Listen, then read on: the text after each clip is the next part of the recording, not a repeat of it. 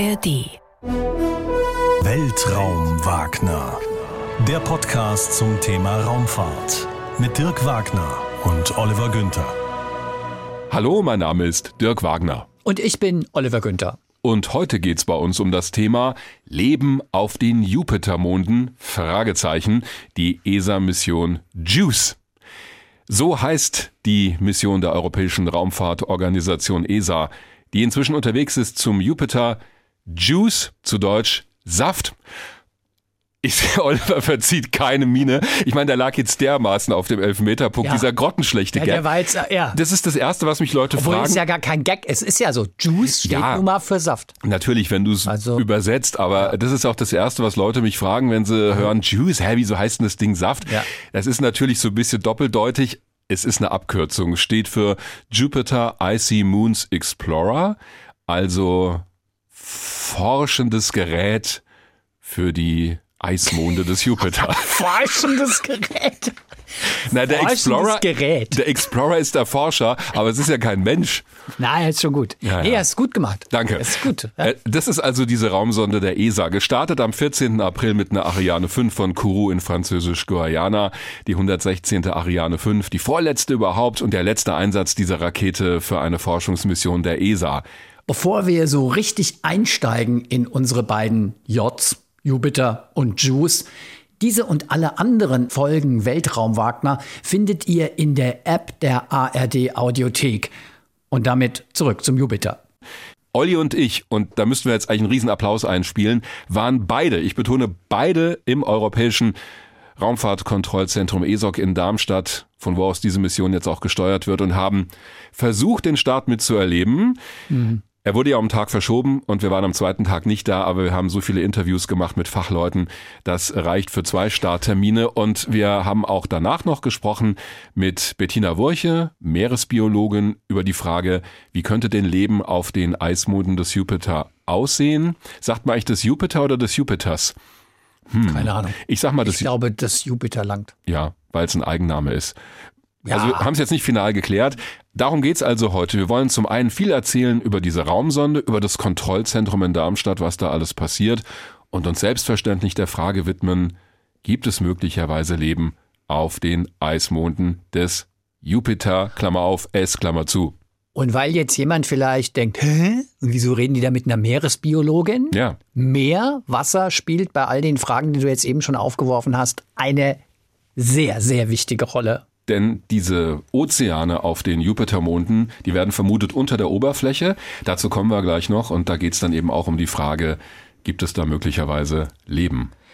Noch eine kleine Anmerkung wegen Juice und Saft. Hast du aber auch gesehen, gell? Weil als wir bei der ESA waren, rund um den Start dieser Mission, dass die da etwas sehr Buntes in Gläsern angeboten haben zu trinken. Ja. Ich glaube, die hatten auch so diese Idee, Juice, da machen wir doch einen Saft zu. Ja, und der sah sehr bunt aus, also sehr grellbunt. Ja. Hast du ihn probiert? Ich Nee, nicht. hab ich nicht. Nee, nee, nee. nee. Wir hatten ja zu arbeiten. Wir, wir- wir hatten keine Zeit. Ja.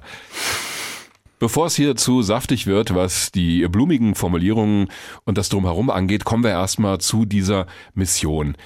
JUICE ist ziemlich groß, diese Raumsonde mit den Solarzellenauslegern rund 17 mal 27 mal 14 Meter. Also ein richtig dickes Ding. Das Ziel der Raumsonde ist der größte Planet in unserem Sonnensystem, der Jupiter.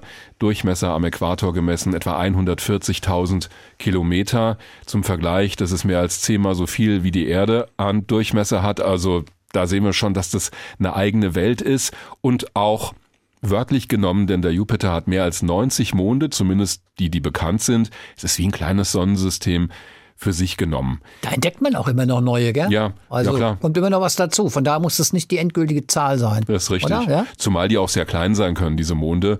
Die größeren, die sind das Ziel dieser Mission. Ankunft am Jupiter übrigens im Jahr 2031 nach rund acht Jahren Flugdauer. Und da sehen wir schon, was für einen Aufwand das braucht. JUICE ist mit rund 6000 Kilogramm Masse zu schwer, um direkt zum Jupiter zu fliegen mit der Ariane-Rakete. Deshalb werden sogenannte Gravity Assist Manöver geflogen. Das heißt, die Sonde holt sich mehrfach Schwung bei Vorbeiflügen an der Erde bzw. dem Erde-Mond-System, nämlich dreimal und einmal holt sie sich Schwung bei der Venus. Und das ist ganz interessant, was da passiert. Da wird nämlich die Anziehungskraft der Himmelskörper benutzt, um die Raumsonde zu beschleunigen. Das ist wie so ein kosmisches Billardspiel.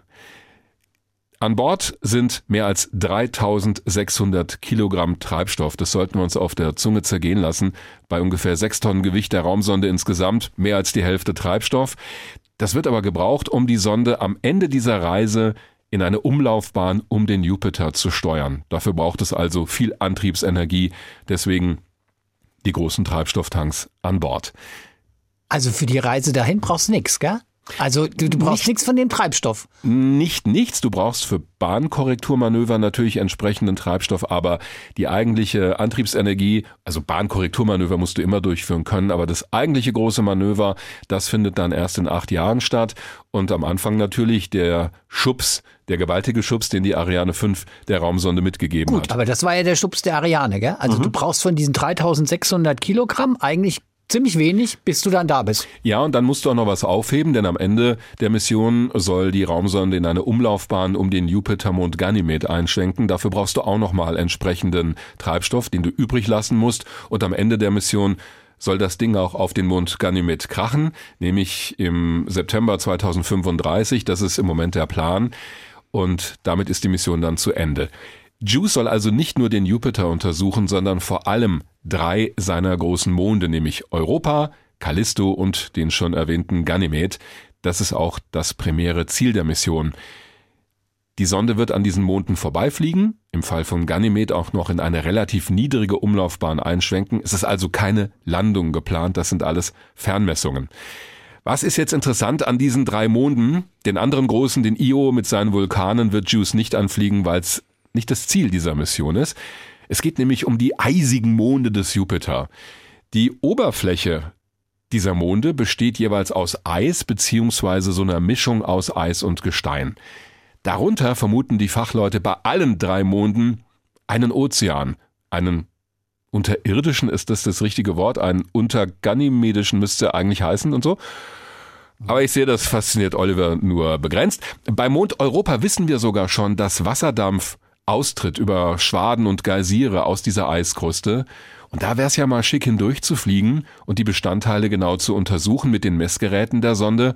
Das habe ich übrigens gefragt bei diesem Startevent im ESOC, wo wir waren, und da haben die anwesenden Fachleute gesagt, ja, das wäre schon interessant, aber die Flugbahn von Juice ist momentan so, dass sie nicht durch die bekannten ja, Dampfwolken oder Gaswolken fliegt, die da von dem Mond Europa ausgasen. Was kann ja sein, dass neue entdeckt werden und wir doch zufällig so einen Durchflug haben. Ist also nicht klar, ob das gelingt. Der Mond Ganymed soll dann noch speziell aus der Umlaufbahn besonders untersucht werden. Oliver reckt den Finger ja, nach oben. Mal eine Anmerkung zu Europa, weil das finde ich schon spannend. Also eigentlich ist das ja Icy Moons, ja, also du hast eigentlich eine Oberfläche aus Eis und Gestein, hast du gesagt. Darunter wahrscheinlich Ozeane, die mutmaßlich sehr, sehr tief sind, auch viel tiefer als bei uns auf der Erde und bei Europa offensichtlich, deshalb auch diese Geysire, vulkanische Tätigkeit. Ja, also das ist schon, also ein sehr, sehr komplexer, also zumindest Europa, ein sehr komplexer Mond mit dieser Mischung Eis, viel Wasser, vulkanische Tätigkeit, möglicherweise auch hin zum Kern von Europa. Also schon ganz interessant so, wie diese Monde so zusammengesetzt sind. Gell? Es freut mich, dass selbst dich das fasziniert, als jemand, der immer wieder bekennt, Raumfahrt, ja, interessiert mich so lala. Aber da hast du schon ein mh, Paradoxon genannt. Wie kann es sein, dass die Monde auf der Oberfläche so eisig kalt sind und darunter ein Ozean aus flüssigem Wasser besteht? Wahrscheinlich auf allen drei. Also das muss ja so warm sein, dass Wasser Bin flüssig ich ist. Juice? Ich weiß es nicht, ich bin mir nicht sicher Also- nach, nach dem Besuch im ESOC, aber wir haben ja beide nichts von diesem Saft da getrunken. Ja, das hat schon damit zu tun mit den Aktivitäten innerhalb der Monde, denn die werden von der Schwerkraft des Jupiter, während sie den umkreisen, regelrecht durchgeknetet. Das sind Gezeitenkräfte und dadurch entsteht Wärme im Inneren dieser Monde und die tritt dann eben auch Richtung Oberfläche aus. Und so ist es eben möglich, dass die Monde unter der eisigen Oberfläche wärmer sind, zumindest Bedingungen herrschen, wo Wasser flüssig sein kann. Juice hat zehn Messgeräte an Bord, inklusive der Kameras und abbildender Instrumente, um den Jupiter, aber vor allem eben diese drei großen Monde zu untersuchen. Zu den Messgeräten hören wir später auch noch mehr, denn wir haben im ESOC alle möglichen Fachleute gefragt, die uns vors Mikrofon gelaufen sind, ob sie wollten oder nicht. Die Besonderheit ist bei JUICE auch die Stromversorgung, denn die geschieht über Solarzellen. Es sind also keine Plutoniumgeneratoren an Bord, wie bei früheren Missionen zum Jupiter, wie auch bei den berühmten Voyager-Sonden, die da dran vorbeigeflogen sind und noch weiter raus ins Sonnensystem, das Sonnensystem mittlerweile verlassen haben. Es gibt eine Ausnahme, die NASA-Sonde Juno, die hat auch Solarzellen, ist ebenfalls in einer Umlaufbahn um den Jupiter. JUICE ist also die zweite Mission, die losgeschickt wurde zum Jupiter mit Solarzellen. Die haben 85 Quadratmeter Fläche, denn die Sonne ist natürlich viel, viel schwächer am Jupiter als hier in Erdentfernung zur Sonne, klar. Wir haben auch bei dieser Reise extreme Temperaturunterschiede. Die reichen von plus 250 Grad Celsius beim Vorbeiflug an der Venus, um Schwung zu holen. Die Venus ist ja noch näher als die Erde an der Sonne dran. Und dann haben wir draußen beim Jupiter minus 230 Grad Celsius eine riesige Temperaturspanne. Oliver mm, reckt so ein bisschen die Augenbrauen nach oben. Das scheint selbst dich irgendwie ja, zu beeindrucken. Ich, selbst ich finde das bemerkenswert, diese Differenz, ja. Ja, äh, oh ja. Du musst Materialien haben, die das aushalten, eine ja. entsprechende Isolierung, dass das Ding dir nicht zufriert, aber auch nicht dahinschmilzt. Also das ist schon was. Die Kosten der Mission übrigens rund 1,6 Milliarden Euro. Klingt nach sehr viel, ist für so eine lange Mission und so eine komplexe Mission aber absolut im Rahmen. Und gesteuert wird sie eben vom ESOC in Darmstadt, dem European Space Operations Center. Zu diesen Temperaturunterschieden kommt aber noch was anderes dazu, was wir immer wieder gehört haben, auch bei den Gesprächen rund um den Start der Mission im ESOC das ist das Stichwort Strahlung. Mhm. Weil rund um den Jupiter gibt es eine extrem hohe Strahlung und das ist natürlich ein Problem für eine empfindliche Elektronik, wie sie ja auch bei der JUICE-Mission verwendet wird. Du hast ja schon auf die Instrumente hingewiesen. Also jede Mission, die sich diesem Feld da nähert rund um den Jupiter, gerät auf jeden Fall unter schweren Strahlenbeschuss. Und das hätte für Juice wirklich ein elementares Problem werden können, wenn man nicht profitieren würde. Und das fand ich sehr interessant von den Erkenntnissen einer Vorgängermission, die eigentlich gar nicht beim Jupiter unterwegs war.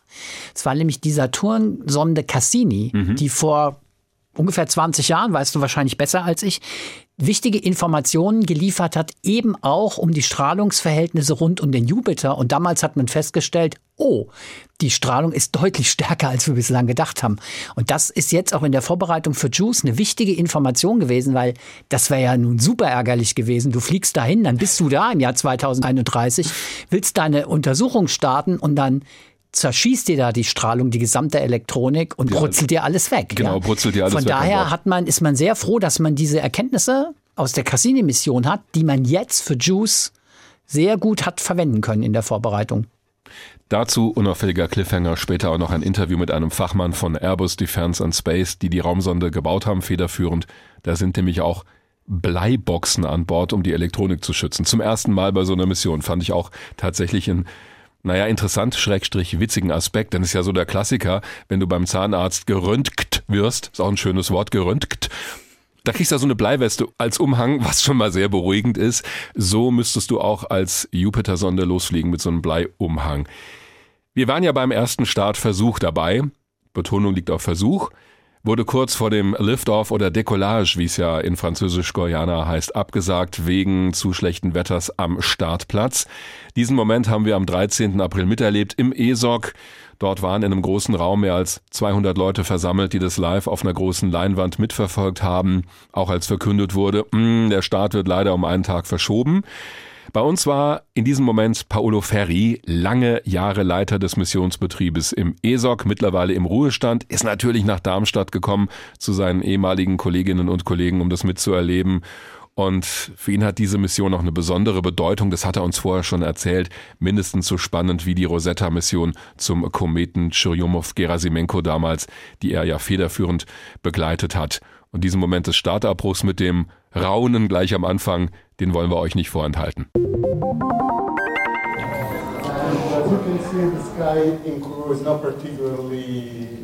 Blue, which means there is uh, lightning uh, in the region, and therefore, out of safety considerations, Arianespace has postponed the launch to the next window tomorrow.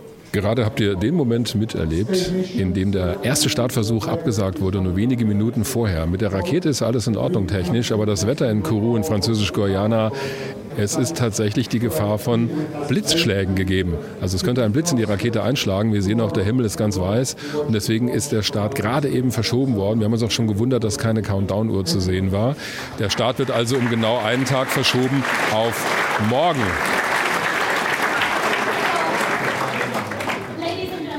Und damit hat Oliver seine erste Startverschiebung erlebt. Was machen wir jetzt damit? Ja, man merkt aber, als es bekannt gegeben wurde, sofort so ein Raunen durch den Saal ja. gegangen. Ja. Also die Enttäuschung war allen ins Gesicht geschrieben. Ich habe gesehen, neben uns steht ja Paolo Ferri, ja. mit dem zusammen wir den Start so ein bisschen kommentieren wollten. Der hat sofort beide Hände vors Gesicht genommen. Ist hart, oder? Also Sie haben auch fest damit gerechnet, dass die Ariane heute startet mit Juice an Bord? Ja, ich war zuversichtlich, weil äh, eigentlich äh, vor ein paar Stunden wurde die, der Treibstoff, also die Rakete wurde mit Treibstoff gefüllt und äh, das war ein sehr guter Zeichen, auch in Richtung Wetter. Aber das Wetter spielt natürlich auch äh, eine große Rolle und das kann man nicht äh, vorhersagen, ein paar Stunden vorher. Und in dieser Saison in, in Kourou sind viele Stürme herum, sind sehr hohe, starke Winde und okay. Ja, es ist eine große Enttäuschung. Wir haben noch zwei Versuche. Eins morgens und eins vielleicht äh, am Wochenende. Danach ist dieses Startfenster verloren und wir müssen bis August warten. Also ich hoffe, das Wetter morgen spielt mit. Paolo Ferri kennt ihr, wenn ihr unseren Podcast hört. Er ist lange Jahre hier im ESOC der Leiter des Missionsbetriebes gewesen, lange auch der Chef der Rosetta-Mission. Wir sind mit ihm über den berühmten Planetenweg gewandert. Wie oft haben Sie denn auch sowas in Ihrer Karriere mal erlebt, dass so ein Start verschoben werden musste? Also sehr oft, besonders aus Wettergründen. Also es sind mehr die Ausnahmen, die Starts, die an dem Tag stattfinden, wo es geplant war.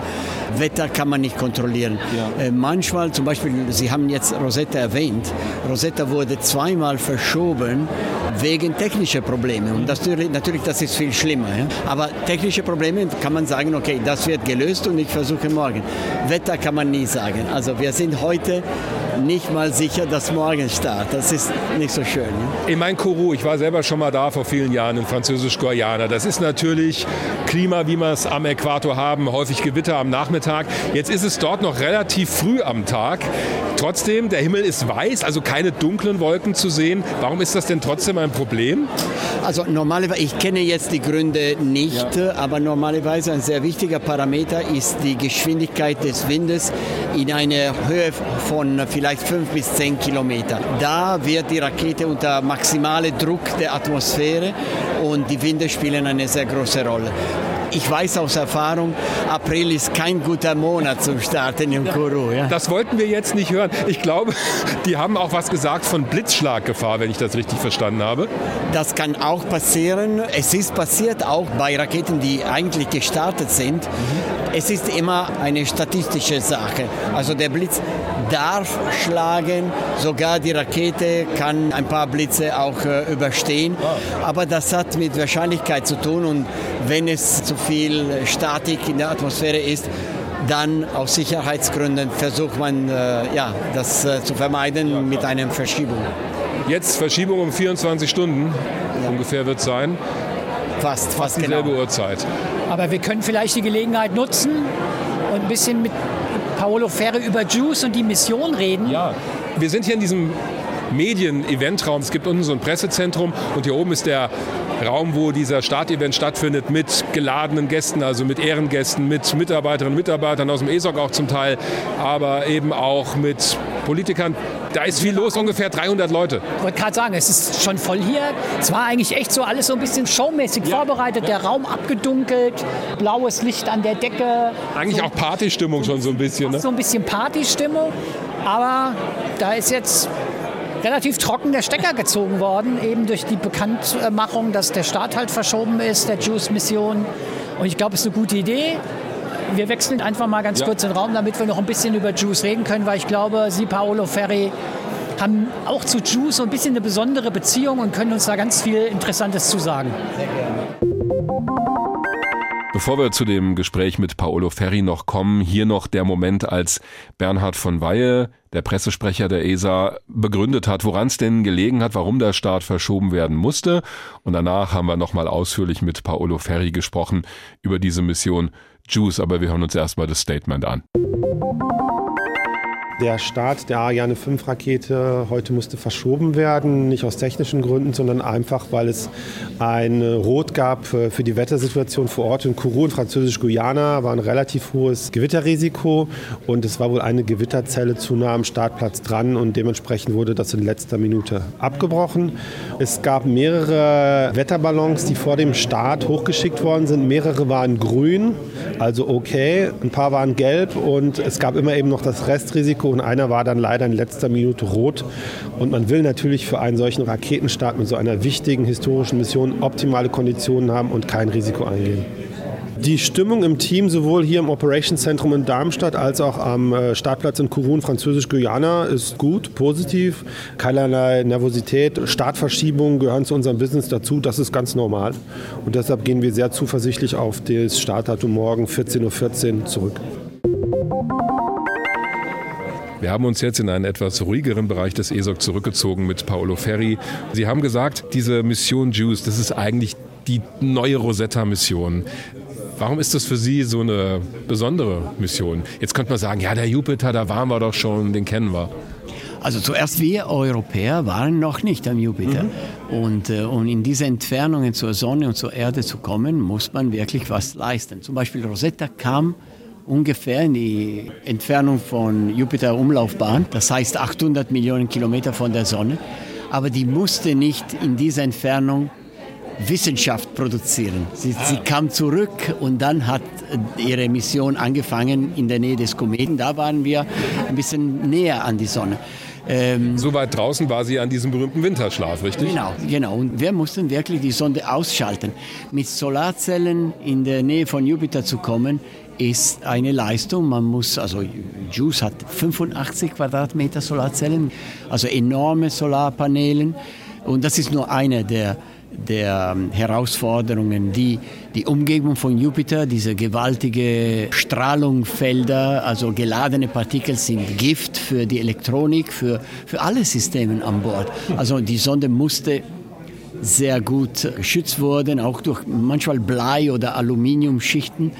Und unsere Umlaufbahn, also was wir, also unsere Teams hier ab 2031 tun werden, ist auch die richtige Umlaufbahn zu folgen, damit man nicht zu nah an Jupiter kommt und weit weg von diesen geladenen Teilchen fliegt. Ist die Parallele zu Rosetta vielleicht auch die Tatsache, dass diese Mission auch so lange dauert? Sie mussten bei Rosetta zehn Jahre warten, bis sie endlich am Kometen waren. Jetzt sind es acht Jahre, ein bisschen mehr als acht Jahre sogar.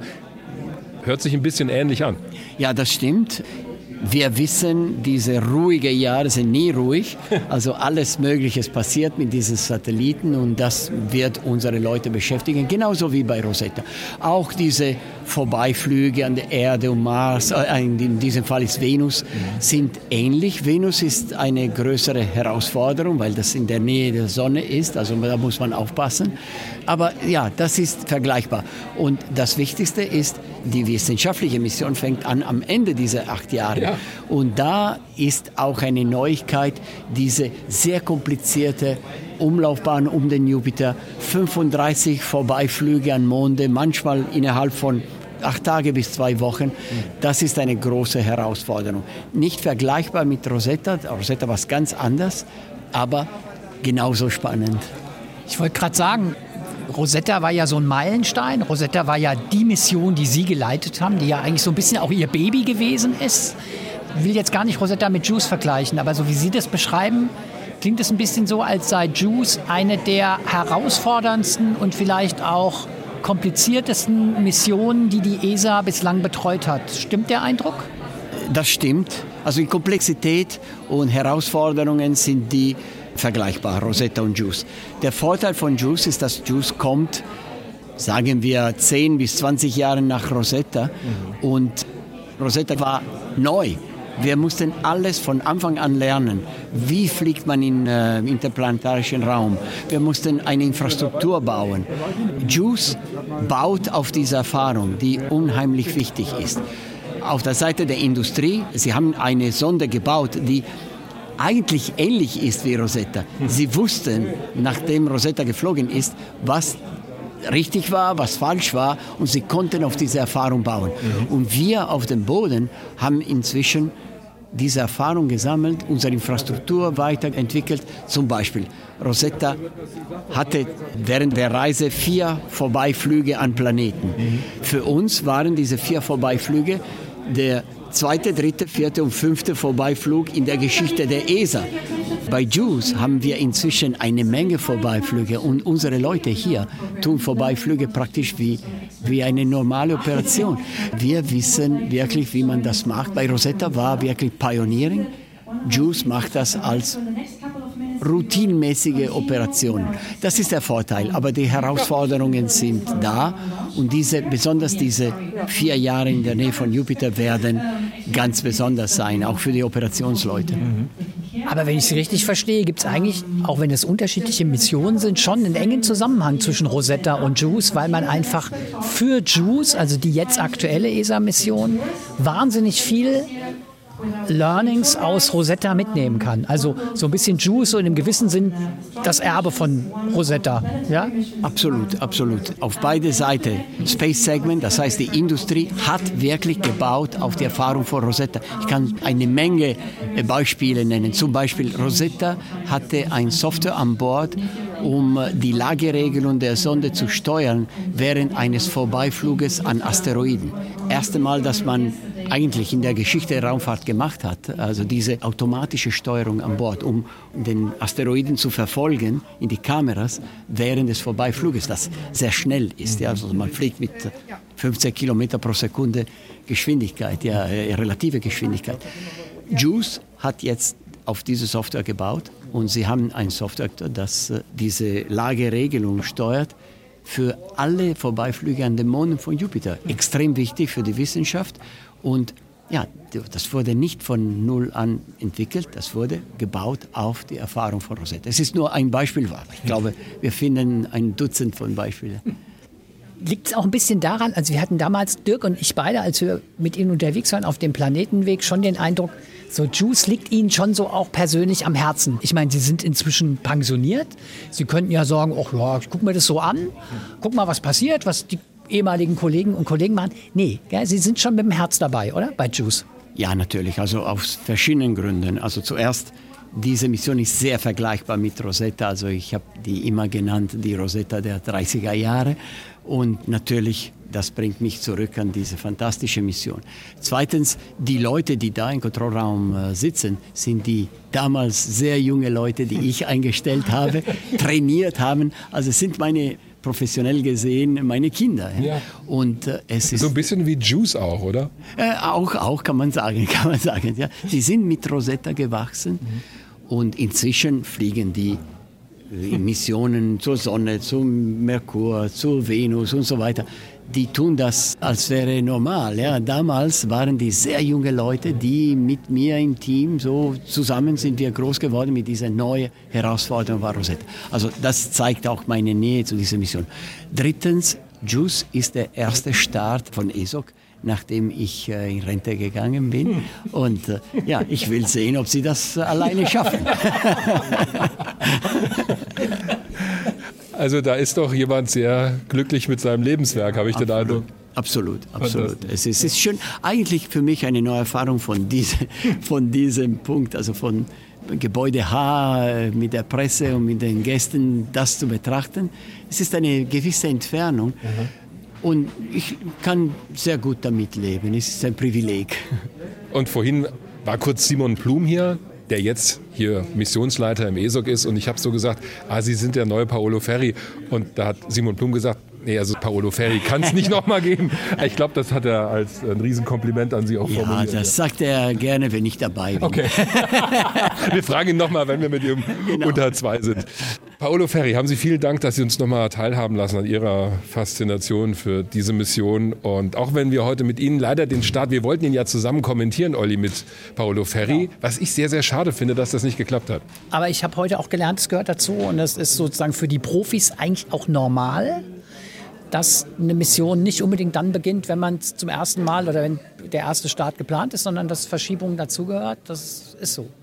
Was ich aber jetzt auch nochmal sehr interessant fand, war so diese Verbindung zwischen Rosetta und Juice und dafür, Paolo Ferri, auch von mir nochmal ganz herzlichen ja. Dank. Danke Ihnen. Paolo Ferri war übrigens am nächsten Tag auch wieder im ESOC, als der Start stattgefunden hat. Wir nicht. Es lag dieses Mal nicht nur an Olli. Ja, das, das stimmt, ja. Du konntest wie immer nicht, aber ich hatte Aber auch das keine ist, Zeit. was echt ein Ding ist, ich habe ja, mache ich gar keinen Hehl draus, unfassbar gern mit Paolo Ferri zu tun. Ist ein total netter, angenehmer Mensch. Der ist jetzt zwar im Ruhestand, aber der fiebert da total mit. Ja, also das hast du auch echt gemerkt, rund um den Startabbruch und dann, dass er da am nächsten Tag beim zweiten Versuch wieder da war. Ja. Der ist dieser Raumfahrt, der ist diesen Missionen, der ist auch den Leuten im ESOC einfach noch so verbunden, dass es echt, ich finde es total rührend und auch wirklich mitreißend, muss man wirklich sagen. Haben wir auch gemerkt, als er dort war. Ich meine, er ist ja in dieser italienischen Community auch sehr drin und es arbeiten auch natürlich viele Italiener oder italienischstämmige Leute im ESOC und überall, wo Paolo Ferri war, ah, Paolo, also irgendwie, Ja, genau. Ja, der ja, wird da total herzlich begrüßt von allen. Ja, das ist wirklich so, ja. Also wir haben diesen Moment natürlich für die Ewigkeit dann doch mal festgehalten, als Juice mit der geballten Kraft der Ariane 5 von der Startrampe abgehoben hat. Das klingt dann immer folgendermaßen. 5, 4, 3, 2, 1, top.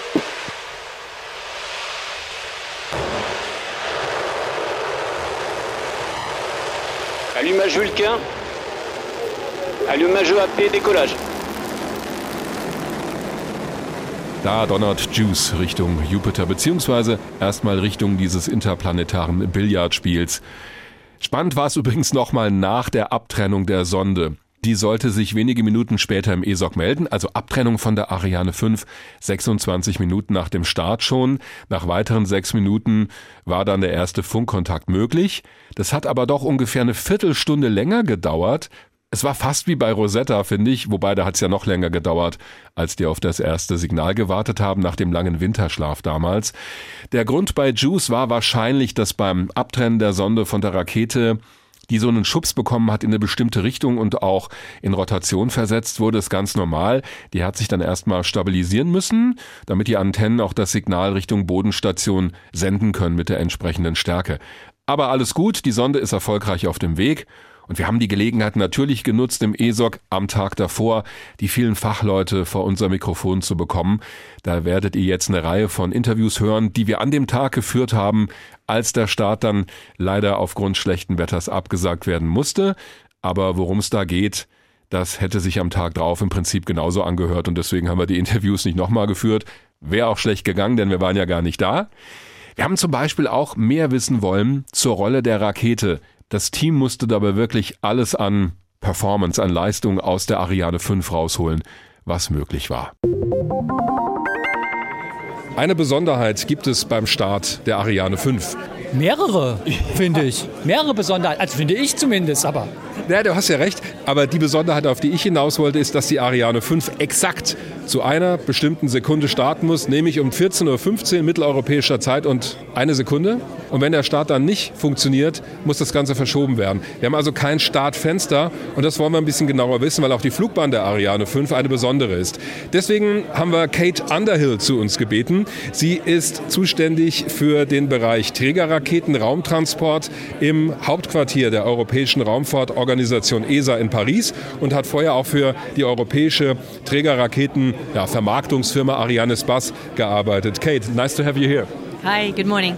So why do you have to hit this launch target? Warum müssen Sie so genau diesen Zeitpunkt beim Start treffen und haben gar kein Startfenster von ein paar Launch Minuten?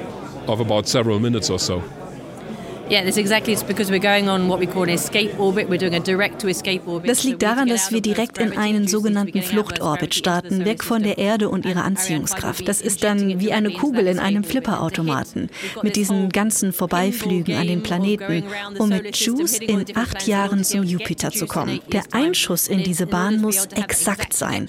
Deswegen wird der Start auf morgen oder übermorgen verschoben, wenn wir das heute nicht schaffen. The day after if we can't make it today. Great picture. Pinball Game. Pinball game. Great. Yeah. We are not too good at it. No, we are not too good at it. If you miss this second today, okay, you have a second Wenn chance Sie tomorrow. diese Sekunde if you verpassen miss und die Rakete the zu spät launch startet, was passiert denn second, dann? What will happen? One that- second too late or two seconds too late? It can't.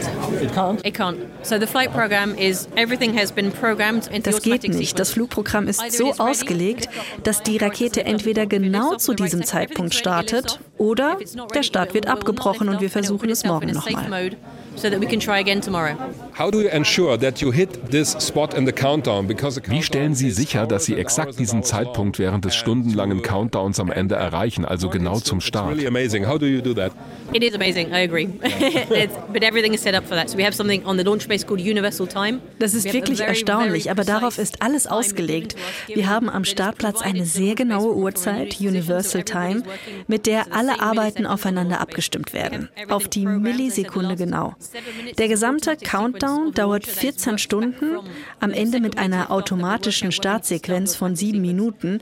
Und in diesen vielen Stunden sind immer wieder Puffer eingeplant. Alles ist mindestens eine halbe Stunde vor dem Abheben bereit. In den letzten 30 Minuten warten wir eigentlich nur noch auf den Moment des Starts.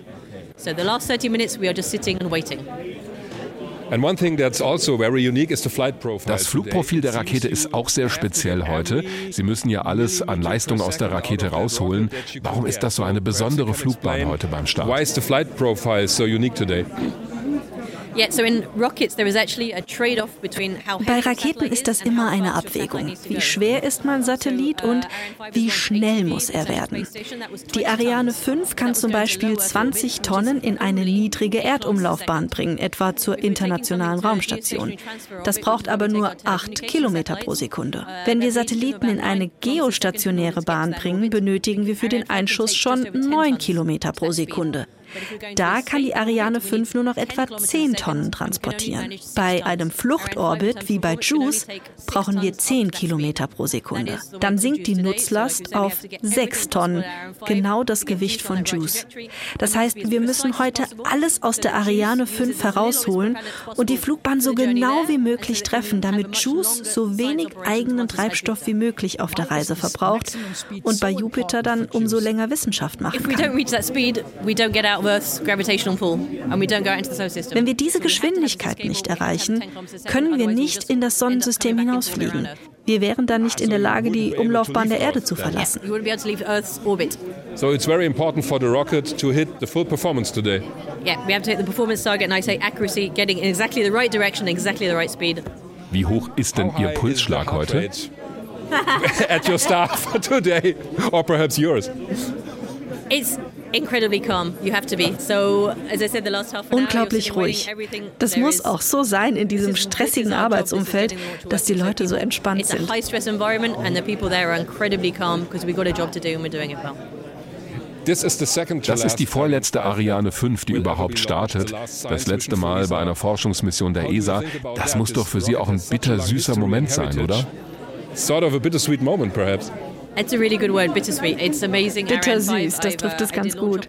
Ich habe lange direkt an den Startvorbereitungen für Ariane 5 mitgearbeitet. Es ist eine wunderschöne Rakete, die so viele bedeutende Missionen gestartet hat. Bepi Colombo, Rosetta, James Webb. Sie hat Europa gute Dienste erwiesen. Aber es ist an der Zeit, sie auszumustern und die Ariane 6 an den Start zu bringen. Die kann den Markt besser bedienen mit ihren zwei Versionen. Die Ariane 6 II für mittlere Nutzlasten und die Ariane 6 IV für schwere Lasten. Two different versions going to be able to better answer the requirements of the European institutional market. So small, medium payloads on the 6.2 version, the smaller version, and larger payloads on the 6.4 version. Wie ist der aktuelle Stand bei der Ariane 6? They're busy, very, very busy. Yeah, it's, Die haben viel it's zu tun. Es wird viel getestet, etwa die. Oberstufe auf dem Prüfstand in Lampolzhausen oder auch die Elektronik und die Anschlüsse für die Rakete am Startplatz in Französisch-Guayana. Gegen Ende des Jahres soll dann die erste Flugeinheit zum Startplatz gebracht werden. Wir machen alles so schnell wie möglich, aber das Wichtigste ist, sicherzustellen, dass der erste Start erfolgreich sein wird. We are doing everything possible to be as quick as possible, but the first thing is that the first flight has to work. We need to do all these checks. We need to do all these verifications so that we are sure that Ariane 6 is going to be the success it should be. Es ist also nicht möglich, die Produktionsanlagen der Ariane 5 wieder hochzufahren. Production line. Ariane 5 production line? No, unfortunately, Nein, wir können die Fertigungsanlagen für die Ariane 5 nicht mehr hochfahren. Es braucht zwei bis drei Jahre Vorlaufzeit für bestimmte Bauteile und die Produktionsstätten dafür sind längst geschlossen Three worden. years ago, the uh, production site's been shut down now and we can't bring them back. Thank you very much. Oliver, werden wir dann nochmal herkommen, wenn Juice am Jupiter ankommt? Oder sind wir, na, wir beide sind noch nicht in Rente. Ich schon. also ich bin dann eigentlich schon in Rente. Ja. ja also ich werde mir das dann aus dem Lehnstuhl oder so angucken, was weiß ich, wenn es klappt. Ja. Ich gehe auch davon aus. Und wenn nicht, werde ich dich mitschleppen. Und damit diese Flugbahn auch entsprechend ausgeführt wird, damit Juice auch in acht Jahren am Jupiter ankommt und nicht irgendwo anders, wurde hier schon in den vergangenen Wochen und Monaten eine Simulation nach der anderen gefahren. Es wurden Fehler geübt, es wurden Szenarien durchgespielt, die sie im echten Leben eigentlich gar nicht haben wollen hier im ESOC. Aber deswegen ist das Team auch so fit. Und zu diesem Team gehört Angela Dietz. Sie arbeitet hier im Flugkontrollteam von Juice und hat auch diese schicke Weste an mit dem Missionslogo. Hallo, Frau Dietz. Hallo. Wie genau ist Ihre Bezeichnung hier im Team? Okay, meine englische Bezeichnung ist äh, Deputy Spacecraft Operations Manager. Also ich bin quasi zuständig für ein Team von Experten, die die Missionskontrolle halt direkt übernehmen. Und Sie haben uns vorhin schon gesagt, Sie übernehmen heute die Nachtschicht bei Juice, richtig? Genau, richtig. Also von Mitternacht bis früh um 10 sitze ich im Hauptkontrollraum. Sind aber jetzt trotzdem wach. ich bin jetzt trotzdem wach, ja. Natürlich, ich werde den Start ja nicht verpassen. Respekt, also da haben wir schon gesagt, das ist eine ordentliche Schicht. So, und jetzt kommen wir zu diesen Flybys, zu den Vorbeiflügen. Das ist was, was Oliver und ich vorher schon wirklich fasziniert hat, denn schon der erste Vorbeiflug im nächsten Jahr ist ein besonderer. Sie fliegen nicht nur an der Erde vorbei, sondern am Erde-Mond-System. Wie genau müssen Sie da steuern und was passiert da? Da lächeln Sie schon. Genau, das sind meine Kollegen von der Flugdynamik, die das genau ausrechnen müssen. Und das ist äh, wirklich was ganz Neues. Das hat bisher noch keiner gemacht. Man muss erst am Mond einen bestimmten Punkt, der angepeilt wird, äh, treffen und dann anderthalb Tage später dann noch einen Vorbeiflug an der Erde machen. Ja, man muss wirklich sehr, sehr genau sein. Äh, Wir versuchen dann auch alles zu minimieren, was den Satelliten in Schwierigkeiten bringen könnte. Ja, also alles runterfahren an Aktivitäten, dass es halt nur keinen Zwischenfall gibt, dass das unterbrochen wird. Wir müssen das wirklich sehr genau peilen. Also nur um das mal mit diesem Flyby vielleicht so ein bisschen deutlicher zu machen. Also Dirk wohnt in Offenbach und arbeitet in Frankfurt. Wenn er jetzt Im Kreis Offenbach. im Kreis Offenbach, also wenn er jetzt sozusagen per Flyby zur Arbeitsstätte fahren würde, dann könnte das so aussehen, dass Dirk in Offenbach losfährt, erstmal bis nach Köln fährt, dann wieder an Frankfurt vorbei, einmal in Offenbach rum bis nach München und dann über Regensburg wieder nach Frankfurt zurück. Und das wäre jetzt im Vergleich zu dem Kurs, den Juice Richtung Jupiter aufnimmt, eher noch eine einfache Variante. Warum ist dieser doch sehr komplexe Kurs, warum ist der notwendig? Diese vielen, im Grunde genommen, Umrundungen von Planeten, er kommt ja auch mehrmals an der Erde vorbei. Warum muss das so kompliziert sein? Genau, also einfach weil die Rakete Ariane 5 nicht genug Treibstoff hat, uns direkt auf Kurs zu bringen. Und auch selber der Salit selber, der hat dreieinhalb Tonnen Treibstoff an Bord. Selbst das reicht nicht aus. Das reicht nicht mal für einen einfachen Flyby aus, den zu kompensieren. Wir müssen also Flybys machen, wir müssen Schwung holen an den Planeten und deswegen dauert unsere Reise acht Jahre lang. Moment, man gewinnt Energie von der Erde. Heißt das, die Erde wird dann langsamer, wenn Juice vorbeifliegt? Das stimmt tatsächlich, ja. Die wird ein bisschen langsamer, äh, aber das merkt man nicht. Die Masse ist so groß, aber Juice wird dann halt schneller dadurch. Also nur um das mal so zu verstehen. Juice zapft sozusagen ein bisschen Energie von der Erde an, indem es die Erde ja nicht ganz umrundet, sondern so umkurvt und zapft Energie der Erde an, die ein bisschen langsamer wird, aber die dadurch diese Energie gibt dann sozusagen wieder Rückenwind, den gibt es ja nicht im All, ja? Rückenwind äh, für Juice in Richtung Jupiter. So muss man sich das vorstellen. Ja, genau, so muss man sich das vorstellen. Also die Bahngeschwindigkeit der Erde, quasi die kinetische Energie, verringert sich ein bisschen dadurch, dass wir Energie gewinnen. Und es ist nicht nur der Energiegewinn, sondern auch das ist so eine Änderung der Richtung. Das ist auch, also ja, es wird auch eine Umlenkung findet statt, die sonst auch sehr aufwendig wäre. Während dieser Missionsphasen, also während der Flybys und auch natürlich jetzt in der Startphase, sitzen die an dem großen Hauptkontrollraum mit ihrem Team vor Computerbildschirmen. Wie steuern sie dann Juice? Genau, am Ende sitzen wir nur vor Computern. Ja, nur. Also es sind schon sehr moderne Computer und viele vor allem. Genau, es sind viele. Aber wir haben halt Kommandos, das sind Instruktionen an den Satelliten, die wir denen schicken. Also hier öffne die Tür von dem Instrument, fang dann an, dieses Bild zu machen und so weiter. Das sind Einzelinstruktionen an die Instrumente und an die äh, Systeme. Da haben wir vielleicht jetzt während der Commissioning-Phase zum Beispiel, wenn wir den Spacecraft einmal durchchecken, alles ausprobieren und so, dann hat man vielleicht, weiß nicht, 3.000, 4.000 pro Tag, die man schickt. Und später in der Cruise-Phase ist es ungefähr so ähnlich, äh, pro Woche dann aber eher zu viel. Die Cruise-Phase ist diese lange Transferphase auf dem Weg zum Jupiter. Genau. Diese Phase, da haben wir nur einen Kontakt pro Woche über zehn Stunden. Jetzt in der Commissioning-Phase haben wir einen Kontakt pro Tag und machen halt alle möglichen Tests äh, und Kalibrationen. Dann senden wir diese Kommandos und dann gucken wir uns an, was wir zurückkriegen an Telemetrie, also an Daten. Äh, wir haben ganz viele verschiedene Daten, die wir bekommen. Das sind 130.000 verschiedene Parameter, die wir vom Satelliten bekommen in bestimmten Raten.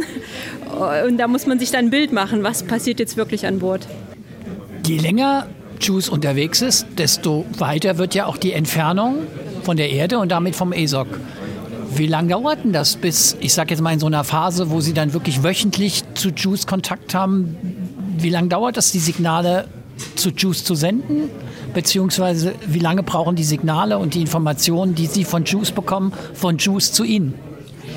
Genau, das Maximum, die weiteste Entfernung Erde-Satellit ist dann beim Jupiter. Und das kann bis zu 53 Minuten dauern, eine Richtung. Also man schickt eine Instruktion los, man wartet 53 Minuten, bis die ausgeführt wird.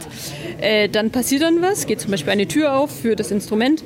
Dann braucht es nochmal 53 Minuten, bis wir das wieder auf die Erde sehen. Also das Resultat in der Telemetrie. Also man kann eigentlich interaktiv kann man nichts mehr machen. Das ist alles dann vorprogrammiert und wir beobachten das, aber direkt eingreifen kann man da nicht mehr. Also wenn Fehler auftreten, dann werden die automatisch gelöst quasi. Dann geht man zum Beispiel auf redundante Systeme automatisch. Macht die Raumsonde das dann alleine? Ja, genau. Für viele Fälle ist das vordefiniert. Es gibt aber auch Fälle, wo die Sonne dann sagt, okay, ich weiß jetzt gerade gar nicht mehr, was das Problem eigentlich ist. Ich habe zum Beispiel äh, den Kontakt zur Erde verloren oder ich kriege kein Sonnenlicht mehr, dann gibt es so ein, das nennen wir Safe Mode, also so ein Modus, der den Satellit wieder in, in eine sichere, einen sicheren Zustand bringt. Und der ist sicher für Wochen. Selbst wenn wir dann nur einmal die Woche Kontakt haben, sehen wir dann trotzdem, okay, der ist erstmal sicher, man muss nicht sofort interagieren und dann kann man dann langsam schauen, was jetzt eigentlich das Problem war. Ich muss mal ganz kurz äh, unterbrechen, weil vielleicht hört man das bei der Aufnahme im Hintergrund immer mal wieder so lauteres Gelächter. Ja.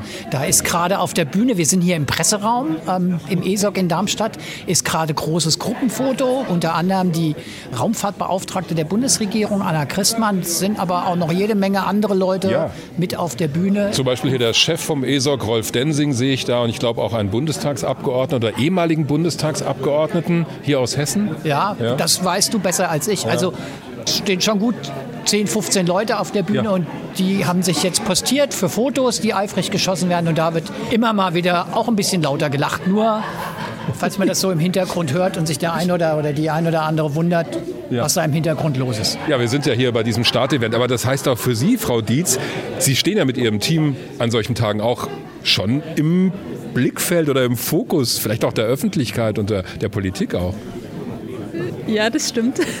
Das ist eigentlich eher ungewöhnlich. Also weil normalerweise äh, arbeitet man vor sich hin in seinem Büro und dann kommen mal so Tage, wo dann sehr viel Öffentlichkeit da ist. Aber das ist auch schön. Das ist ja auch toll, so einen Job zu haben, Satelliten zu steuern und ähm, ja. Ich würde noch mal ganz gern auf Ihre Aufgabe im Zusammenhang mit der JUICE-Mission zurückkommen. Was ist denn so für Sie die entscheidenden Momente oder vielleicht auch die größten Herausforderungen? Sind es diese Flyby-Manöver an der Erde oder gucken Sie eigentlich auf andere Sachen, wenn Sie sagen, hm, da könnte es ein bisschen kritisch werden oder wird es zumindest komplizierter, komplexer? Die besonderen Momente für mich ist auf jeden Fall der Start. Ja? Wenn man jahrelang auf diesen Punkt hinarbeitet, dann ist es was ganz Da haben Besonderes. Sie keinen Einfluss drauf. Genau, aber es ist eine sehr spannende Phase. Ja? Man hat bestimmte Erwartungen und dann ist das Satellit zum ersten Mal im All und dann sieht es vielleicht ganz anders aus. Was ja auch interessant sein kann. ja, total. Also es ist ganz oft so thermal. Also man hat den Satelliten ja immer am Boden getestet, bei 20 Grad Umgebungstemperatur, dann ist er im Weltall auf einmal und sehr kalt, im Vakuum. Manche Sachen können dann auch vielleicht kaputt gehen während des Starts und das ist erstmal so interessant. Und dann, ja, die kritischen Phasen sind natürlich die Flybys, sind dann auch, wenn wir am Jupiter ankommen, in den Orbit von dem Jupiter übergehen, das muss auf jeden Fall funktionieren, weil Was muss da funktionieren, wenn Sie beim Jupiter ankommen? Wir haben so ein Haupttriebwerk, was dann halt gezündet wird für anderthalb Stunden, glaube ich. Äh, Und das, Das ist wirklich lang. Das ist lang. Genau, das darf dann nicht ausfallen, weil sonst verpasst man das vielleicht oder man geht in den Orbit, den man nicht möchte. Und dann muss man äh, zurückkorrigieren, dass man das Sie müssen sozusagen abbremsen. Oder zumindest genau. in eine bestimmte Umlaufbahn steuern, weil genau. sie sonst einfach am Jupiter mit dem Schwung, den Juice dann ja hat, genau. Gefahr laufen, vorbeizufliegen. Ja, genau. Also erstmal versucht man Energie äh, zu gewinnen, äh, um rauszufliegen zum Jupiter hin. Und wenn man am Jupiter ist, dann muss man abbremsen. Man muss in die Umlaufbahn kommen. Da helfen dann auch wieder Flybys an den Monden, an den großen Eismonden, die dann helfen, das auch abzubremsen. Das ist eine kritische Phase. Da ist der Salit auch in einem speziellen Modus, dass wenn irgendwas passiert auf dem Salit, dass der trotzdem weitermacht. Dass er nur nicht anhält und aufhört, dieses Haupttriebwerk zu feuern. Eine aufregende Mission, ja. die da auch dem Team hier im ESOC bevorsteht. Wie groß ist Ihr Team, wenn Sie gerade in der Schicht sind? Das Team selber, das ganze Team sind acht Leute und wir sind jetzt vier Leute pro Team, also gar nicht so groß. Nee, ich hätte jetzt viel mehr gedacht. nee, es ist auch kleiner als die Teams, wo ich in der Vergangenheit war, äh, einfach auch, weil wir Sachen optimiert haben. Ähm, und okay, ich muss sagen, Juice ist nicht der komplexeste Salit, den wir hier im ESOC steuern. Der ist zwar groß und total interessant. Aber zum Beispiel so eine Mission wie Baby Colombo ist ein bisschen komplexer. Das ist die Mission, die jetzt zum Merkur fliegt gerade. Mehrteiliges Raumschiff, auch schwierig mit den Temperaturen, so nah an der Sonne, ja. Genau, es sind andere Schwierigkeiten, äh, die jetzt Baby Colombo hat, die so nah zur Sonne fliegt. Wir fliegen sehr weit raus. Für uns wird es sehr kühl werden. Für uns ist die Schwierigkeit dann eher wirklich im Jupiter-System, wenn wir dann dort sind. Also in der Flugphase, das ist relativ Standard, das wurde schon oft gemacht hier bei uns im ESOC auch so ein Start. Aber dann Jupiter ist mit diesen ganzen Flybys die ganze Zeit, das ist schon mal was, was wir noch nicht so gemacht haben. Das müssen wir erst auch noch entwickeln während der Phase, äh, den nächsten Jahren. Dann haben Sie gesagt, es wird eine Phase geben, wo Juice nicht schläft, aber wo Juice unterwegs ist und Sie dann nur einmal die Woche im Grunde genommen nochmal monitoren und möglicherweise Befehle geben. Das hört sich ja nach einem coolen Job an. Also einmal die Woche nach dem Satelliten gucken. Ich vermute, dass die Arbeit nicht nur daraus besteht, Olli. Nein, das ist mehr Arbeit, als es klingt. Ja. Das sind sehr viele Parteien, mit denen man koordiniert, mit denen man interagiert, wo man sich abstimmen muss, was gemacht werden muss. Und wenn es eine ruhige Phase gibt, dann bereiten wir halt die zukünftigen Missionsphasen vor. Also diese Flybys zum Beispiel, die sehr intensiv in einem Zeitraum von drei Monaten, äh, wo sehr viel zu tun ist. Oder auch die Instrumente regelmäßig zu überprüfen. Da ist aus Erfahrung oft auch mal irgendwas nicht ganz so, wie man es möchte und die halten einen dann auch beschäftigt. Das heißt, Juice ist wirklich auch in Phasen, wo vermeintlich nicht so viel passiert, nach außen, ein Fulltime-Job. Sie sind ja. komplett mit Juice beschäftigt in den nächsten Jahren. Ja, genau, auf jeden Fall. Da wünschen wir Ihnen für diese acht Jahre, die die Sonde ja bis zum Jupiter erstmal braucht und für alles, was danach kommt. Wie sagt man in der Raumfahrt? Gibt es da irgendwie so einen Spruch? Good luck, keep fingers crossed. Ich weiß gar nicht. Godspeed, ja. Okay. Das wurde zu John Glenn gesagt, dem ersten Amerikaner in der Umlaufbahn, als der gestartet ist, hat ihm die Bodenkontrolle per Funk gesagt, als die Rakete gezündet hat, Godspeed John Glenn. Ich weiß nicht, wie man das übersetzt. Gott gibt dir Geschwindigkeit oder Gottes Segen, sowas, ja? Doch, den Spruch kenne ich. Godspeed John Glenn. Ja, dann sagen wir Godspeed Jews. Vielen Dank, Frau Dietz. Danke. Vielen herzlichen Dank.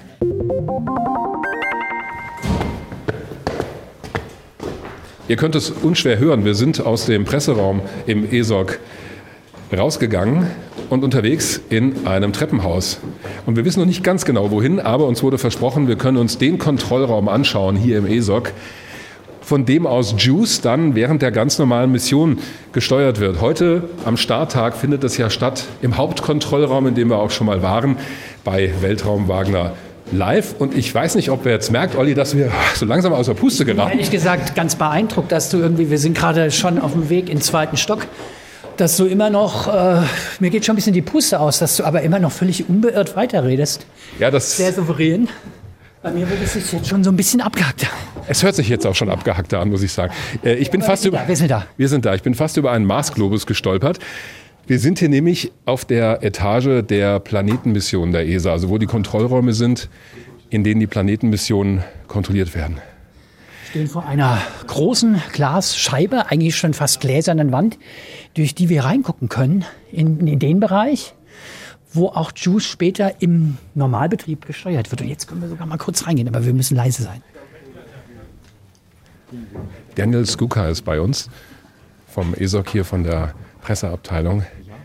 Und der kann uns erklären, wo genau wir jetzt hier sind. Guten Tag an alle. Ja, wir sind jetzt in der Kontrollraum. Das ist spezialisiert für die, was wir sagen auf Englisch, Planetary Missions. So wie Mars Express, wie Trace Gas Orbiter, wie Bepi Colombo auch Juice. Ja? Fliegen wir von, von diesem Raum. So. Der sieht deutlich kleiner aus als der Hauptkontrollraum. Ich werde hier auch angeschaut von ganz vielen Controllern. Hello, Ja. nice to meet you. Hello, nice to meet you. I hope we don't disturb your work. okay. Also, no, it's okay. Ich habe gerade gefragt, ob wir hier die Arbeit stören. Also das ist ein Büroraum eigentlich, ganz normal, weiß vertefelt, an der Decke so weiße Sehr runde Elemente. Decke. Total Ich interessant. nehme an, das sind so schallschluckende Elemente, ich weiß nicht. Ja, aber ich habe auch einen, einen Kollegen, Simon Wood, er ist ein Flugingenieur avec unserer Mars Express Mission. Er kann ein bisschen erklären, was ist spezialisiert hier in diesem Raum? Welche Netz haben wir? Was machen wir hier eigentlich? Well, I mean, uh, what you'll see in the main control room is basically positions for every single part of the spacecraft and the ground segment because you want everybody in one room. Drüben im Hauptkontrollraum sind immer Leute aus allen verschiedenen Bereichen vertreten. Für alle Systeme der Raumsonde bei besonderen Momenten wie jetzt beim Start. Hier in diesem Raum hatte jede Mission aber ihre eigene Konsole, von der aus der Kontakt aufrechterhalten wird während der Mission. When, when we're in contact with the spacecraft. And the guys over there, they are really quiet now. Was machen die Leute da drüben gerade? Also was ist deren Aufgabe? What are they doing here? Well, that is the, mostly the Cluster 2 team, so they'll be uh, flying Cluster. Das ist das Team der Cluster 2 Satelliten, die das Magnetfeld der Erde untersuchen. Das Team arbeitet in Schichten rund um die Uhr. They're in here 24/7. We have a 24/7 shift. Also was ich hier sehe, sind ganz viele Computerbildschirme pro Arbeitsplatz, vier Flachbildschirme übereinander in so einem Viereck angeordnet, relativ bequeme Sitze. Ich glaube, so ähnliche haben wir auch im Hauptkontrollraum gehabt. Computertastaturen, Laptops, auch so eine Telefon- oder Intercom-Anlage. Es sieht nicht wie ein ganz normales Büro aus. Mich erinnert es an so Traderplätze. also ne, Ich meine, so wie so Investment Banking. ja, so, ja, genau. genau, so stelle ich mir das auch vor. Ja. Also die Bildschirme sind auch für uns Laien, was da drauf steht, echt irgendwie Buch mit sieben Siegeln, würde ich mal sagen. Also für Laien ist das hier komplett unverständlich. Daniel, kann ich mal gucken, was draufsteht auf dem Bildschirm? Ja, can we take a look at what's on the screen? Ja. Just, okay, können wir, also da steht, ich kann das nur vorlesen, das sind ganz viele technische Abläufe und Daten. Also hier steht zum Beispiel 106 und dann eine Zahlenkolonne und dann Delayed TC, QMMTC-Files und so weiter. Da verstehe ich ehrlich gesagt gar nichts. So Simon, we are now in front of another computer display. What do we see here? So this is the mission control system for Mars Express. So this is basically our interface to Mars Express. This is how we talk to it. This is how it talks to us. Just a moment. You're telling us from this console you steer a probe around Mars. Yes. Yeah. That's pretty cool. Yeah, and a completely different probe from the one next door as well. So, uh, yeah. Um, so yeah, I mean, we, we see things here such as the commands that we've sent to the spacecraft. So we have, so we have Von hier aus wird die Sonde Mars Express gesteuert. Am Platz daneben wieder eine andere Mission. Wir sehen hier die Kommandos, die heute noch zu der Sonde geschickt werden per Funk. Wir sehen außerdem die Telemetriedaten der Sonde, den Zustand der verschiedenen Systeme also, wie die Funkempfänger und Sender arbeiten, die Spannung der Batterien, Temperaturen an Bord. Wir sehen das nicht nur alles live, wenn wir direkten Kontakt haben, sondern der Computer zeigt uns auch, was an Bord ablaufen soll, wenn wir keinen Kontakt haben. Uh, voltages from the batteries, and what the payload's doing, which units are on, which units are off. It's not just a question of telling us what's going on live, because obviously most of the time we don't have contact with the spacecraft. It also tells us what's going on when we can't see it as well. So There are a lot of green checkboxes. Da sind nun viele grüne but Kästchen zu sehen auf dem Bildschirm, aber auch gelbe und rote, wo Alarm steht oder Warnung. Müssen wir uns da Sorgen What machen? does that mean? Do we have to worry?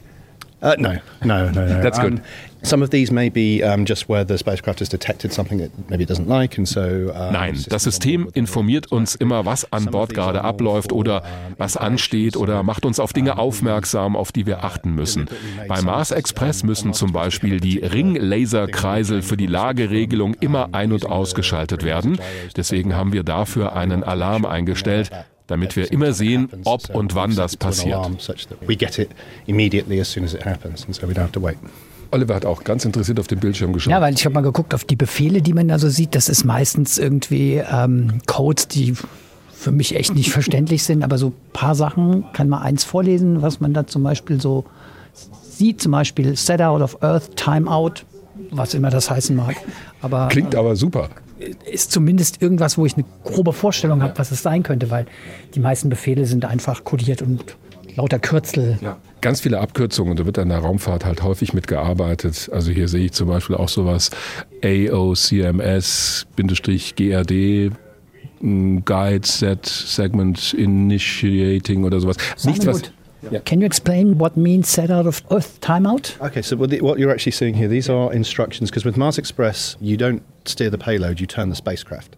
Bei Mars Express müssen wir die gesamte Sonde bewegen, um die Messgeräte auf den Mars auszurichten. Um mit der Sonde in Kontakt zu bleiben, muss aber die große Antenne auf die Erde ausgerichtet sein. Das geht nicht gleichzeitig. Wenn das nicht zu dem Zeitpunkt passiert, den wir eingestellt haben, wird an Bord der Sonde automatisch ein Programm aktiviert, das alle anderen Dinge erstmal abbricht und die Sonde automatisch nach der Erde suchen lässt. Within that timeout, then to basically trigger what we would call safe mode and basically restart the spacecraft software and go, make it then go and find the Earth automatically. And uh, you have a place here still where you are proceeding juice here in this Um, it will, okay, it will eventually come over here. So basically where these guys over there are pointing. Juice wird von dort drüben kontrolliert und überwacht werden. Once Juice is finished with, with the main control room, they'll come in here and then they'll be over there. In fact, those are the guys who actually will be operating it. Okay, oh, there's someone with a with a Juice logo. This will be the, the Juice console we will use during routine operations. And now we will be monitoring the launch from here as well. Although sadly we won't have command capability from here for now. We can see same telemetry as they see in the main control room, but we have no command capabilities. So basically, we can control in which stage it is. Wir schauen im Moment nur zu und überwachen den Start, ob alle Systeme in Ordnung sind. Noch können wir von hier aus nicht eingreifen. Wir sehen heute das gleiche wie das Team im Hauptkontrollraum. Gesteuert wird die Sonde dann von unserem Team aus der Flugdynamik. Die sind für die Manöver zuständig. Wir werden von hier aus aber den Zustand von JUICE überwachen während der normalen Missionsphase.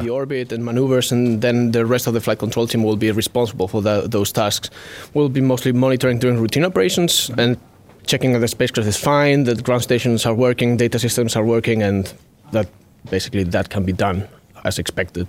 But you all have a very cool juice vest with a logo, a proud logo of that mission. yeah, yeah, absolutely. It's so really you're, cool. You're one team then. Yeah, later on. exactly. Yeah. Great. Ja, so haben wir doch mal das, einen Teil des Juice-Teams kennengelernt. In diesem Fall war das äh, Felix äh, Romero Gomez. Yeah. Right. Good luck during the next eight plus years. Thank you. Thank you very much. Also jetzt haben wir an dem Ort gestanden, wo später mal auch Juice überwacht wird. Überwacht wird. Weniger gesteuert, haben wir gelernt, sondern eher überwacht. Ja. Ja? Dann schon mal vielen Dank an Daniel Skuka für die Führung. Hey, danke schön. Der Jupiter ist kein ganz gemütliches Umfeld für Raumsonden, das haben wir schon gelernt, denn der Planet ist groß, hat ein sehr starkes Magnetfeld. Das fängt elektrisch geladene Teilchen von der Sonne ein, beschleunigt diese und das sorgt für sehr starke Strahlungsgürtel um diesen Planeten. Wir haben sowas bei der Erde auch, das Magnetfeld, aber in wesentlich kleinerem Umfang. Beim Jupiter wird es richtig unangenehm, auch für eine Raumsonde wie JUICE, die da hinfliegt. Keiner weiß das besser als Dietmar Pilz von Airbus Defence and Space. Standort Immenstadt am Bodensee. Hallo, Herr Pilz. Hallo. Was würde mit JUICE passieren, wenn Sie die Sonde da einfach hinschicken und sie bauen würden wie einen stinknormalen Satelliten zum Beispiel? Ganz einfach, die würde relativ schnell überhaupt nicht mehr funktionieren. Vor allem die Elektronik ist sehr empfindlich äh, und wir haben natürlich einiges an Instrumenten, aber nicht nur das. Die Instrumente brauchen natürlich Strom, die Instrumente müssen äh, kontrolliert werden und die Kontrollelektronik würde relativ schnell ausfallen. Ganz einfach. Was würde da passieren? Würden die durchschmoren oder wie fällt dann Elektronik aus? Unterschiedlich. Es gibt ganz unterschiedliche Effekte. Ähm, äh, typischerweise, wenn sie länger beschossen werden, tatsächlich fallen sie irgendwann aus. Insbesondere auch der Computer. Oder es gibt diese sogenannten Latch-Up-Effekte in verschiedenster Form. Das heißt, äh, die Elektronen schießen auf die Circuits drauf. Also auf die Schaltkreise. Auf die Schaltkreise drauf, ganz genau, auf die Schaltkreise und lösen dann einen Effekt aus. Und dann gibt es einen Bitfehler und damit vielleicht auch einen Softwarefehler und das Ganze kann dann einfach letztendlich zum Abbruch der Mission führen. Sehr unangenehm. Wie haben Sie Juice darauf vorbereitet? Ja, bei Juice gibt es mehrere Probleme, gerade Richtung Radiation. Also das eine hatten Sie schon angesprochen, klar, ähm, Magnetfeld. Was noch dazu kommt, ist auch noch, dass die Monde um Jupiter herum sehr starke Eruptionen haben. Dann gibt es Sulforoxide und alle möglichen... Also Schwefeldioxid, unangenehmes Zeug. Ganz genau, völlig unangenehmes Zeugs. Und letztendlich schützt man sich einfach, indem man das Ganze ummantelt. Einmal die Elektronik haben wir in einem in einem Zweischicht mit Blei ummantelt, ist natürlich extrem ungünstig. Blei ist schwer, äh, ist eigentlich das Schlechteste, was man machen will, aber auf der anderen Seite gab es keine andere Lösung. Blei, Aluminium, also mehrere Schichten von Materialien, um einfach sicherzustellen, dass die ganze Strahlung überhaupt nicht bis zu den Schaltkreisen kommt. Damit wir das richtig verstanden haben, Sie haben also tatsächlich Bleiplatten oder Bleiboxen in diesem Raumfahrzeug eingebaut, damit das die Strahlung aushält. Absolut korrekt. Das sind Kästen, äh, wo dann praktisch genau in Blei die elektronischen Schaltkreise komplett eingeschlossen sind. Dann übrigens auch noch nicht bloß gegen die Radiation, sondern noch dazu, dass EMC, also elektromagnetische Verträglichkeit. Wir müssen unheimlich darauf achten, dass das Raumschiff nicht selber seine eigenen Messungen stört. Das heißt, diese Schaltkreise sonden auch immer wieder Magnetfelder, elektromagnetische Felder aus. Und das müssen wir alles in einem schirmen und dazu dienen dann diese Boxen. Und Sie sind zuversichtlich, dass das am Jupiter funktioniert in acht Jahren? Absolut. Wir haben das so oft getestet äh, und ausprobiert. Das muss funktionieren. Ihr Gesichtsausdruck gibt mir Zuversicht. Besten Dank. Dankeschön. Sagt Dietmar Pilz von Airbus Defence and Space am Bodensee. Vielen Dank. Ein wichtiger Aspekt bei dieser JUICE-Mission ist ja die Frage, wie messe ich eigentlich aus der Umlaufbahn des Jupiter bei Vorbeiflügen an den Monden und dann später aus der Umlaufbahn um den Mond Ganymed, was dort zum einen auf der Oberfläche passiert, was sich möglicherweise darunter verbirgt, wenn ich gar nicht auf diesem Mond lande. Genau, so hast du sehr gut erklärt. Und da haben wir bei uns jetzt Alexander Stark, der beim DLR mitarbeitet und eines der sehr zentralen Instrumente mitentwickelt hat, die genau die Fragen beantworten sollen oder auf die Aspekte schauen, die du eben genannt hast. Und da sind wir nämlich auch schon bei dem deutschen Anteil Ja, dieser genau. Mission. Es gibt nämlich auch eine deutsche Beteiligung bei diesem Instrument. Federführend ist da das Deutsche Zentrum für Luft- und Raumfahrt, das Institut für Planetenforschung in Berlin. Genau. Die Leiterin haben wir auch gleich noch da, aber wir wollen erstmal was zu diesem Instrument wissen, das einen sehr klangvollen Namen hat, Herr Stark, nämlich Gala. Genau. Gala, das steht für Ganymed Laser Altimeter. Das heißt, wir schießen wirklich kurze Laserpulse zur Oberfläche der Monde und messen genau die Zeit, die der Laserpuls braucht, um von dem Raumsonde zur Oberfläche und wieder zurückzukommen. Durch diese Messung haben wir eine hochpräzise Entfernungsmessung zwischen der Sonde und der Oberfläche. Und wenn die Sonde über den Mond vorbeifliegt, bekommen wir so ein hochgenaues topografisches Profil der Monde und daraus können wir viele Rückschlüsse ziehen über die Entwicklung der Oberfläche, über die Tiefe der Krater und auch über die zeitliche Variation der Monde. Sie sind nämlich starken Gezeitenkräften unterworfen und Gala wird in der Lage sein, diese Gezeitenkräfte zu vermessen. Diese wiederum erlauben uns Rückschlüsse über den inneren Aufbau der Monde. Das heißt, wir können indirekt äh, mit Hilfe von Gala den Ozean unter der Eiskruste nachweisen. Huh, das hört sich ehrlich gesagt schon ganz schön kompliziert an. Also Sie, wenn ich das richtig verstehe, der Leser hilft Ihnen durch Abtasten der Oberfläche Erkenntnisse zu bekommen über das, was unter der Oberfläche passiert. Ganz schön. Ich fand es gar nicht so kompliziert, ehrlich gesagt, aber das. Nee, es war super erklärt, aber ich, also so, warum interessiert Sie, wenn Sie mit Juice sich für die Monde rund um den Jupiter interessieren? Warum ist das, was unter der Oberfläche passiert, eigentlich so wichtig? Ja, das ist eine sehr gute Frage. Es geht nämlich darum auch zu verstehen, wie sind diese Monde entstanden? Warum haben sie diese Ozeane unter der Eiskruste? Und das können wir nur verstehen, wenn wir den Mond nicht nur von außen betrachten, sondern auch deren inneren Aufbau kennen. Dann wissen wir, welche Wege es in der Evolution genommen hat, dass sie wirklich jetzt so aussehen, wie sie jetzt aussehen. Das ist der eine Punkt. Und der zweite Punkt ist natürlich auch, dass Wasser, flüssiges Wasser, und auch Wärme ist ein, sind wichtige Bestandteile für Leben. Und wenn wir verstehen, wie die Ozeane strukturiert sind, wie tief sie sind, dann können wir auch verstehen, ob es mögliche Bereiche sind, wo Leben existieren könnte. Ich möchte noch mal ein bisschen mehr zu dieser Lasertechnik wissen, weil die finde ich faszinierend. Sie haben gesagt, Sie schießen mit einem Laser auf die Oberfläche, der macht aber nichts kaputt. Natürlich nicht. Also wir schießen auf die Oberfläche 30 Mal pro Sekunde. Und Wie so ein Scanner, das macht dann so bap, bap, bap, bap, bap quasi. Es ist ein sehr kurzer Laserpuls, der ungefähr 5 Nanosekunden dauert. Und auf der Erde ist es schon, also wenn man ein Blatt Papier oder ein Stück Holz sogar vor den Laser halten würde, würde das das durchbohren. Also das ist schon ein starker Laser. Aber wir schießen von einer sehr großen Entfernung zur Oberfläche, mehrere hundert Kilometer. Dadurch ist die Energie, die auf die Oberfläche kommt, dann auch schon auf eine große Fläche verteilt. Das heißt, wir machen da nichts kaputt. Der Laser ist auf, schon mal beruhigend. Der Laser ist auf Betäubung sozusagen gestellt. Und das erlaubt uns aktiv die Messung durchzuführen. Äh, Das ist ein großer Unterschied zu anderen Instrumenten, die wir auch an JUICE haben, zum Beispiel eine Kamera. Die ist ein passives Instrument. Sie nutzt das Sonnenlicht, um Bilder zu bekommen. Gala kann auch in Dunkelheit messen. Es braucht kein Sonnenlicht. Wir können im Ganymed-Schatten arbeiten. Natürlich wird aber auch an Analysen gearbeitet, wo unsere Laserprofile und Bilder zusammengenommen werden. Und da arbeiten wir eng auch zusammen mit den Kollegen am Institut für Planetenforschung, die die Kamera entwickelt haben bei uns im Institut. Also die Kamera ist auch in der Lage, sehr hoch aufgelöste Bilder zu machen von der Oberfläche. Und beide kombiniert werden uns die Erkenntnisse bringen, die wir brauchen, um zu verstehen, was da vor sich geht. Und damit wir das richtig verstanden haben, Sie vermessen die Oberfläche auch in zeitlichen Abständen und aus den Veränderungen, die Sie da beobachten, beziehungsweise aus der Struktur der Oberfläche, ziehen Sie Rückschlüsse auf das, was drunter passiert. Sie können aber nicht drunter schauen. Nee, wir können nicht runterschauen. Da gibt es andere Instrumente, die das zum Teil können. Ein Radarinstrument ist auch an Bord. Das kann bis zu 10 Kilometer in die Tiefe schauen. Das können wir mit Gala nicht. Wir sind auf die Oberfläche beschränkt. Aber wir können die Oberfläche auch sehr gut charakterisieren. Also wir messen nicht nur die Höhe, wir sind auch noch in der Lage, die Reflektanz der Oberfläche, die Albedo zu bestimmen und auch die Oberflächenrauigkeit. Das sind auch Messungen, die mit Gala möglich sind. Alexander Stark, der Lasermann. Seine Chefin ist auch da, Frau Professor Heike Rauer, die ist die Direktorin des Instituts für Planetenforschung in Berlin. Eine Kamera gibt es auch, die nennt sich Janus und da gibt es auch eine deutsche Beteiligung. Wie sieht die aus? Ja, genau. Wir haben die Kamera gebaut äh, zusammen mit den italienischen Kollegen, wobei die Elektronik von uns aus dem Hause kommt. Kameras ist ein, ein Gebiet bei uns im Haus, in dem wir eine lange Tradition haben. Wir haben schon zu Mars, Kometen, äh, Asteroiden und eben auch zum Jupiter-System nun, wollen wir Kameras schicken. Die beiden Instrumente sind zwei der drei deutschen großen Instrumente, die hier aus unserem Hause kommen. Darauf sind wir natürlich sehr stolz.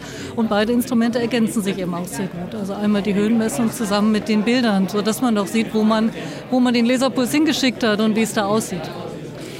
Das DLR ist ja schon an verschiedenen Missionen beteiligt gewesen mit seinem technischen Know-how und seiner Expertise. Trotzdem können Sie vielleicht noch mal so erklären, die Bedeutung dieser beiden, ich sag jetzt mal, Zulieferungen zu JUICE für das DLR und für Ihre Arbeit in Berlin? Also für uns ist es eine große Bedeutung. Das ist ja eine Mission der L-Klasse, also die größte äh, Klasse von Missionen, die die ESA macht. Man sieht, Das heißt, es gibt nicht noch XL, also L ist schon das Maximale. Genau, es gibt, genau, im Wissenschaftsprogramm ist L das Maximale und die Mission hat fast zwei Milliarden gekostet, hat eine Vielzahl, zehn Instrumente an Bord. Warum? Weil es sehr aufwendig ist, äh, zum Jupiter zu kommen. Sie sehen, es dauert ja auch noch mal acht Jahre, um dorthin zu kommen.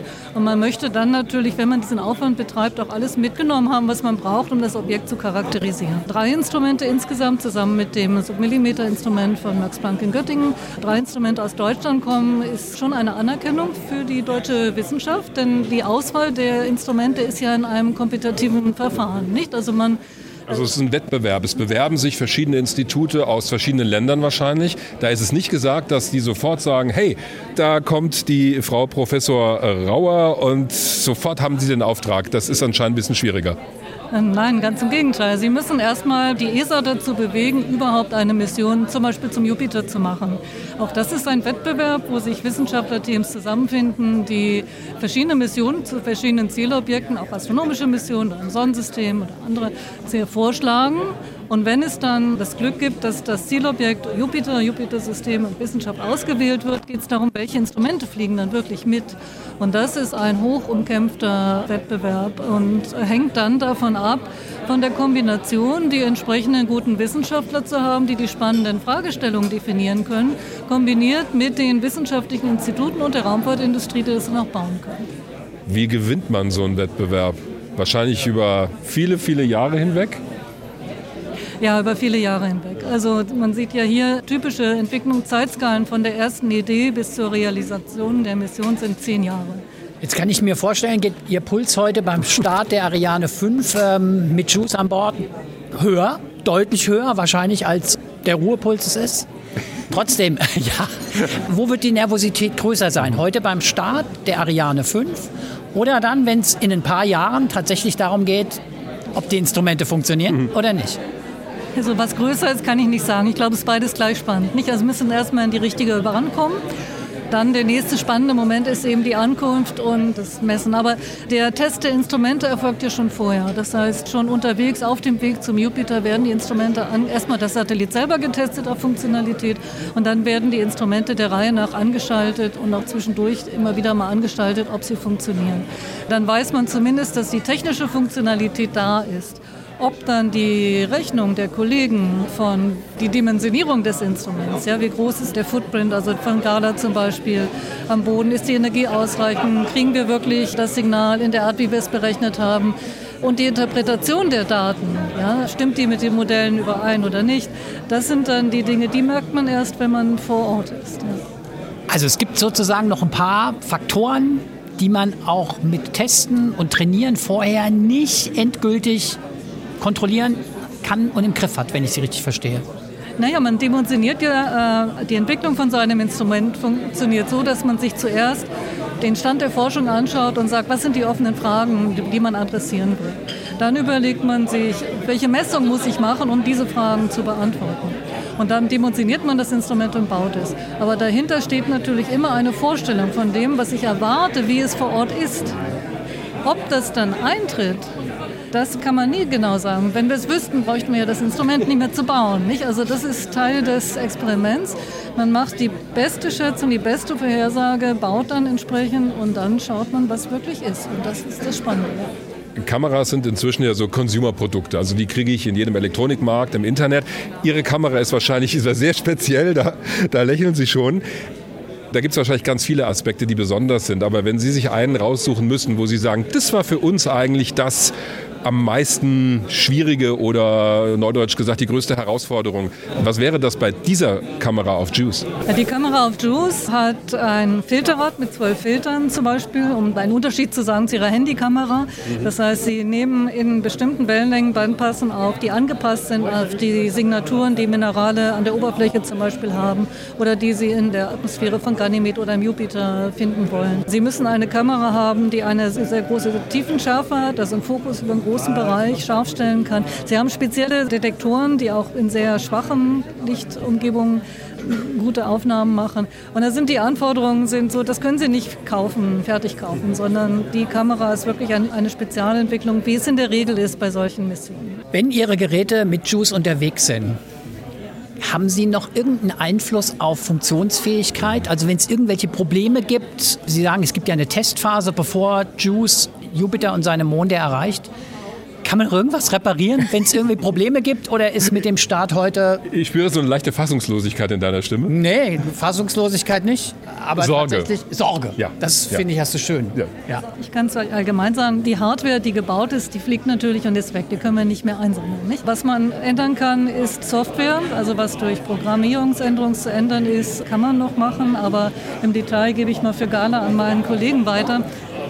Ja, wir versuchen immer solche Instrumente sehr flexibel zu bauen, dass wir auch äh, eine gewisse Redundanz haben. Das heißt, einige Bauteile von dem Instrument sind redundant vorhanden, also mehrfach vorhanden. Das heißt, wenn eins ausfällt, haben wir die Möglichkeit, das redundante Bauteil zu benutzen.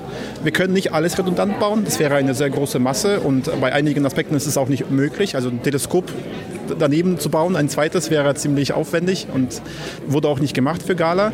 Das ist die eine Möglichkeit. Und die andere Möglichkeit ist auch, wir können den Betrieb verändern. Das heißt, wir haben eine Hardware und eine Software entwickelt, die in der Lage ist, sich anzupassen. Das heißt, wenn wir zum Beispiel ein zu großes Rauschen sehen auf dem Ganymed, das zum Beispiel erzeugt wird durch die Umweltbedingungen dort, durch die starke Strahlung, dann können wir unsere Laserenergie anpassen und stärkere Pulse schießen. Diese Möglichkeit besteht schon. Also Rauschen heißt in dem Fall Störsignale, äh, schlicht und ergreifend, dass also da mehr drumherum ist um den Mond, als Sie vielleicht gedacht haben an Signalen, die Sie stören und dann können Sie die Stärke des Lasers anpassen. Genau, also es geht darum, dass diese Teilchen, die da im Magnetfeld des Jupiters rumschwirren, die treffen auf unseren Detektor und erzeugen ähnliche Signale, die wir auch sehen würden von der Oberfläche. Und wir müssen das Signal, was wir zurückbekommen, stärker machen, damit wir dieses Rauschen überstrahlen und unsere Messungen durchführen können. Sagt Alexander Stark vom Deutschen Zentrum für Luft- und Raumfahrt aus Berlin und Frau Professor Heike Rauer, die Chefin, die Direktorin des Instituts für Planetenforschung dort. Und ich sag mal, toi, toi, toi. Und gutes Gelingen. Schließe ich mich nahtlos an. Vielen Dank. Dankeschön. Soweit die geballte Sammlung an Fachkompetenz, die wir uns an diesem Tag im ESOC geholt haben. Ich fand es total beeindruckend, Olli dort zu sein, auch dieses Gewusel mitzuerleben, das mag ich ja immer sehr bei so einem Startevent. Können wir vielleicht zum Schluss nochmal drauf eingehen, ob dich das irgendwie beeindruckt hat? Denn eines wollen wir ja auch noch wissen, was ist denn jetzt mit dem möglichen Leben unter den Eis- bzw. Eis- und Gesteinsschichten dieser Monde. Zur Erinnerung, JUICE soll ja die Monde Europa, Callisto und Ganymed genau untersuchen, bei mehreren Vorbeiflügen, Ganymed am Ende aus einer Umlaufbahn heraus, aus zunächst 500 Kilometern Höhe, am Ende der Mission möglicherweise runter bis auf 200 Kilometer, hängt auch immer so ein bisschen ab vom Treibstoff, der noch an Bord ist. Es sind Fernmessungen, also es findet keine Landung statt. Deswegen wird JUICE auch nicht nach Leben in diesen Ozeanen unter diesen Eis- und Gesteinsschichten suchen. Das wurde nochmal ganz klargestellt, sondern das Ziel dieser Mission ist es herauszufinden, ob denn dort Bedingungen herrschen, unter denen Leben möglich sein könnte. Um es wirklich nachzuweisen, müsste ich mich durch den Eispanzer schmelzen mit einer Sonde und dann so ein kleines U-Boot loslassen, um direkt in dem Ozean rumzuschwimmen, was vielleicht mal passiert bei einer Mission. Und wenn dann wirklich Leben da wäre, ich meine, so großes Leben, wäre dein Schiff vielleicht möglichst nämlich. Du hast zu viel schlechte Filme geguckt. Meinst du wie so Moby Dick? So echter Science Fiction. Aber gut, das Oder ist ja- Godzilla. Das wäre ja auch großartig. jetzt nichts zur Sache. So ein Unterwasser-Godzilla. Genau, das war Unterwasser. Mission dann schnell beendet. Ja? Nach dem Aber Motto, gut, oh mein Gott, was ist denn da? Ja? wir werden ja vielleicht gleich mal was dazu, wie, wie realistisch diese Mission ist. Ich vermute, dass das Leben möglicherweise so ein bisschen bescheidener da rumkreucht und fleucht und schwimmt, aber ich bin mir nicht ganz sicher. Wie es dort aussehen könnte und wo Leben am Boden der tiefen Ozeane auf der Erde vorkommt, darüber möchten wir jetzt reden mit Bettina Wurche. Sie ist Meeresbiologin in Darmstadt und wir duzen uns. Das hat damit zu tun, dass sie die Frau von Rainer Kresken ist. Fans dieses Podcasts wissen, Rainer ist auch im ESOC. Der hat uns schon viel erklärt hier über Satellitenbahnen, wie ja auch Satelliten gesteuert werden, haben wir häufig in unserer Fragen- und Antwort-Rubrik gehabt. Und Bettina hat uns gesagt, dass sie erst über diese ganze Raumfahrtschiene auch zur Astrobiologie gekommen ist, also zur Biologie auf anderen Himmelskörpern. Damit willkommen, Bettina Wurch, in unserem Podcast. Hallo, Dirk und Olli. Ich Hallo, freue mich über die. Einladung. Hallo Bettina. Wir freuen uns auch, dass das geklappt hat, weil uns natürlich bewegt die Frage, inwiefern sind denn die Ozeane unter dem Eis und Gestein dieser drei Jupitermonde überhaupt vergleichbar mit Ozeanen hier auf der Erde? Ja, die sind natürlich einerseits ähnlich. Es sind große Salzwasserkörper und andererseits sind sie völlig anders. Und garantiert wird bei jeder weiteren Mission noch irgendwas wieder Fremdartiges rauskommen. Aber für mich aus der Position als Meeresbiologen heraus, denke ich, ist das erstmal was ganz schön Ähnliches wie unsere irdischen Ozeane.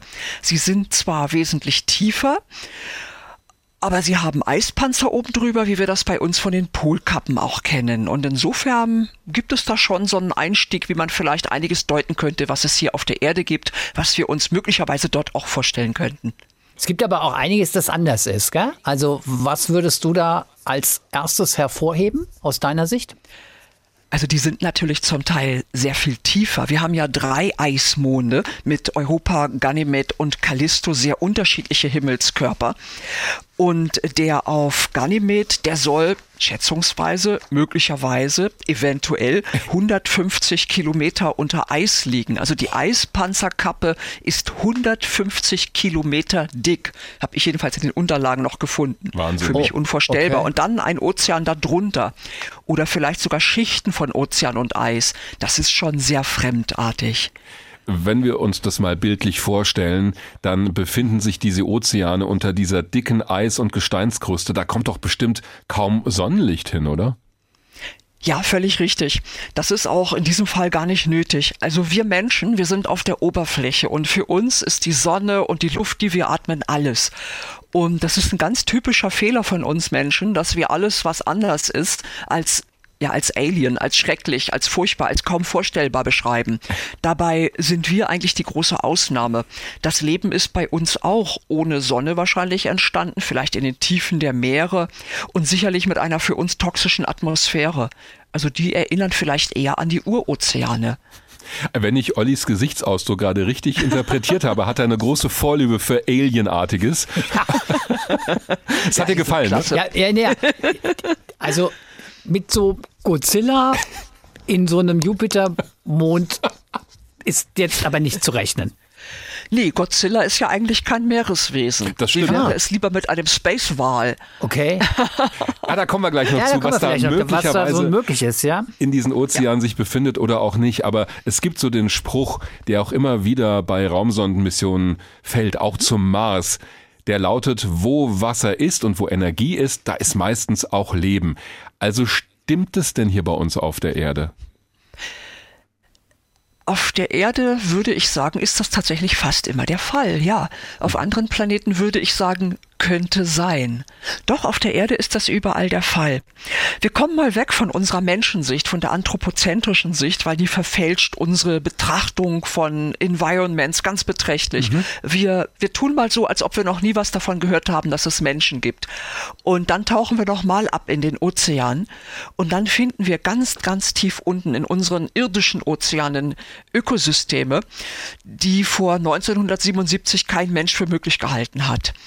Soll ich an dieser Stelle schon etwas weiter erzählen oder Ja, wir wollt sind total mal neu- nachfragen? super neugierig. Nimm uns mal mit auf die Okay. Reise darunter.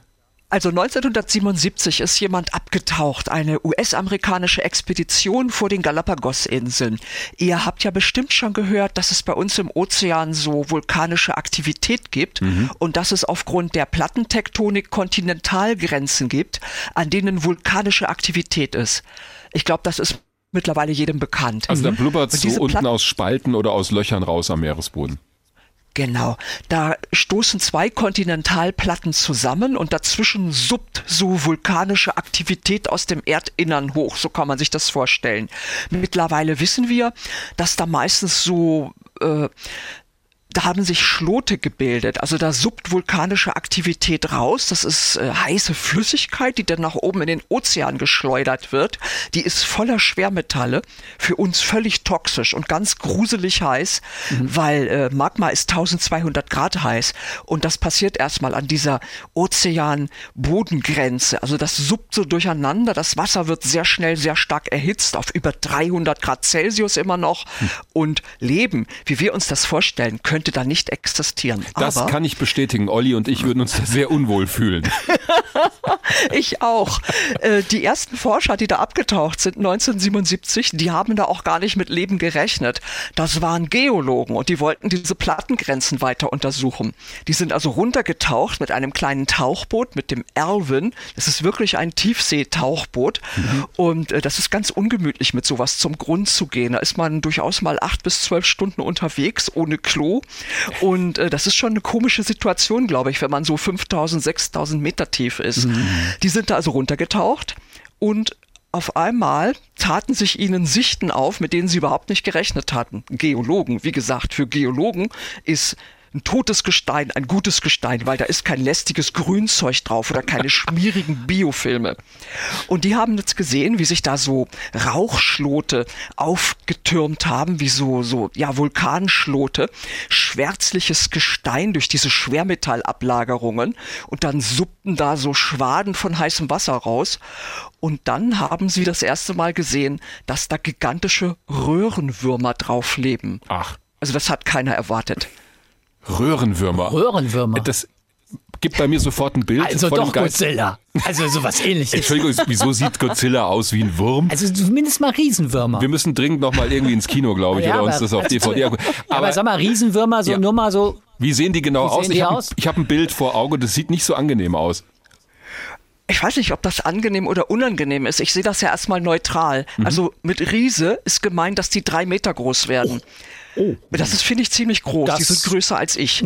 Und dann haben die Drüsen, mit denen sie ihre eigene Röhre bauen. Also die haben so, so Kalk- und Chitin abscheidende Drüsen. Aha. Die gibt's bei schwarzen Smokern, also so schwarzen Rauchern und bei weißen Rauchern.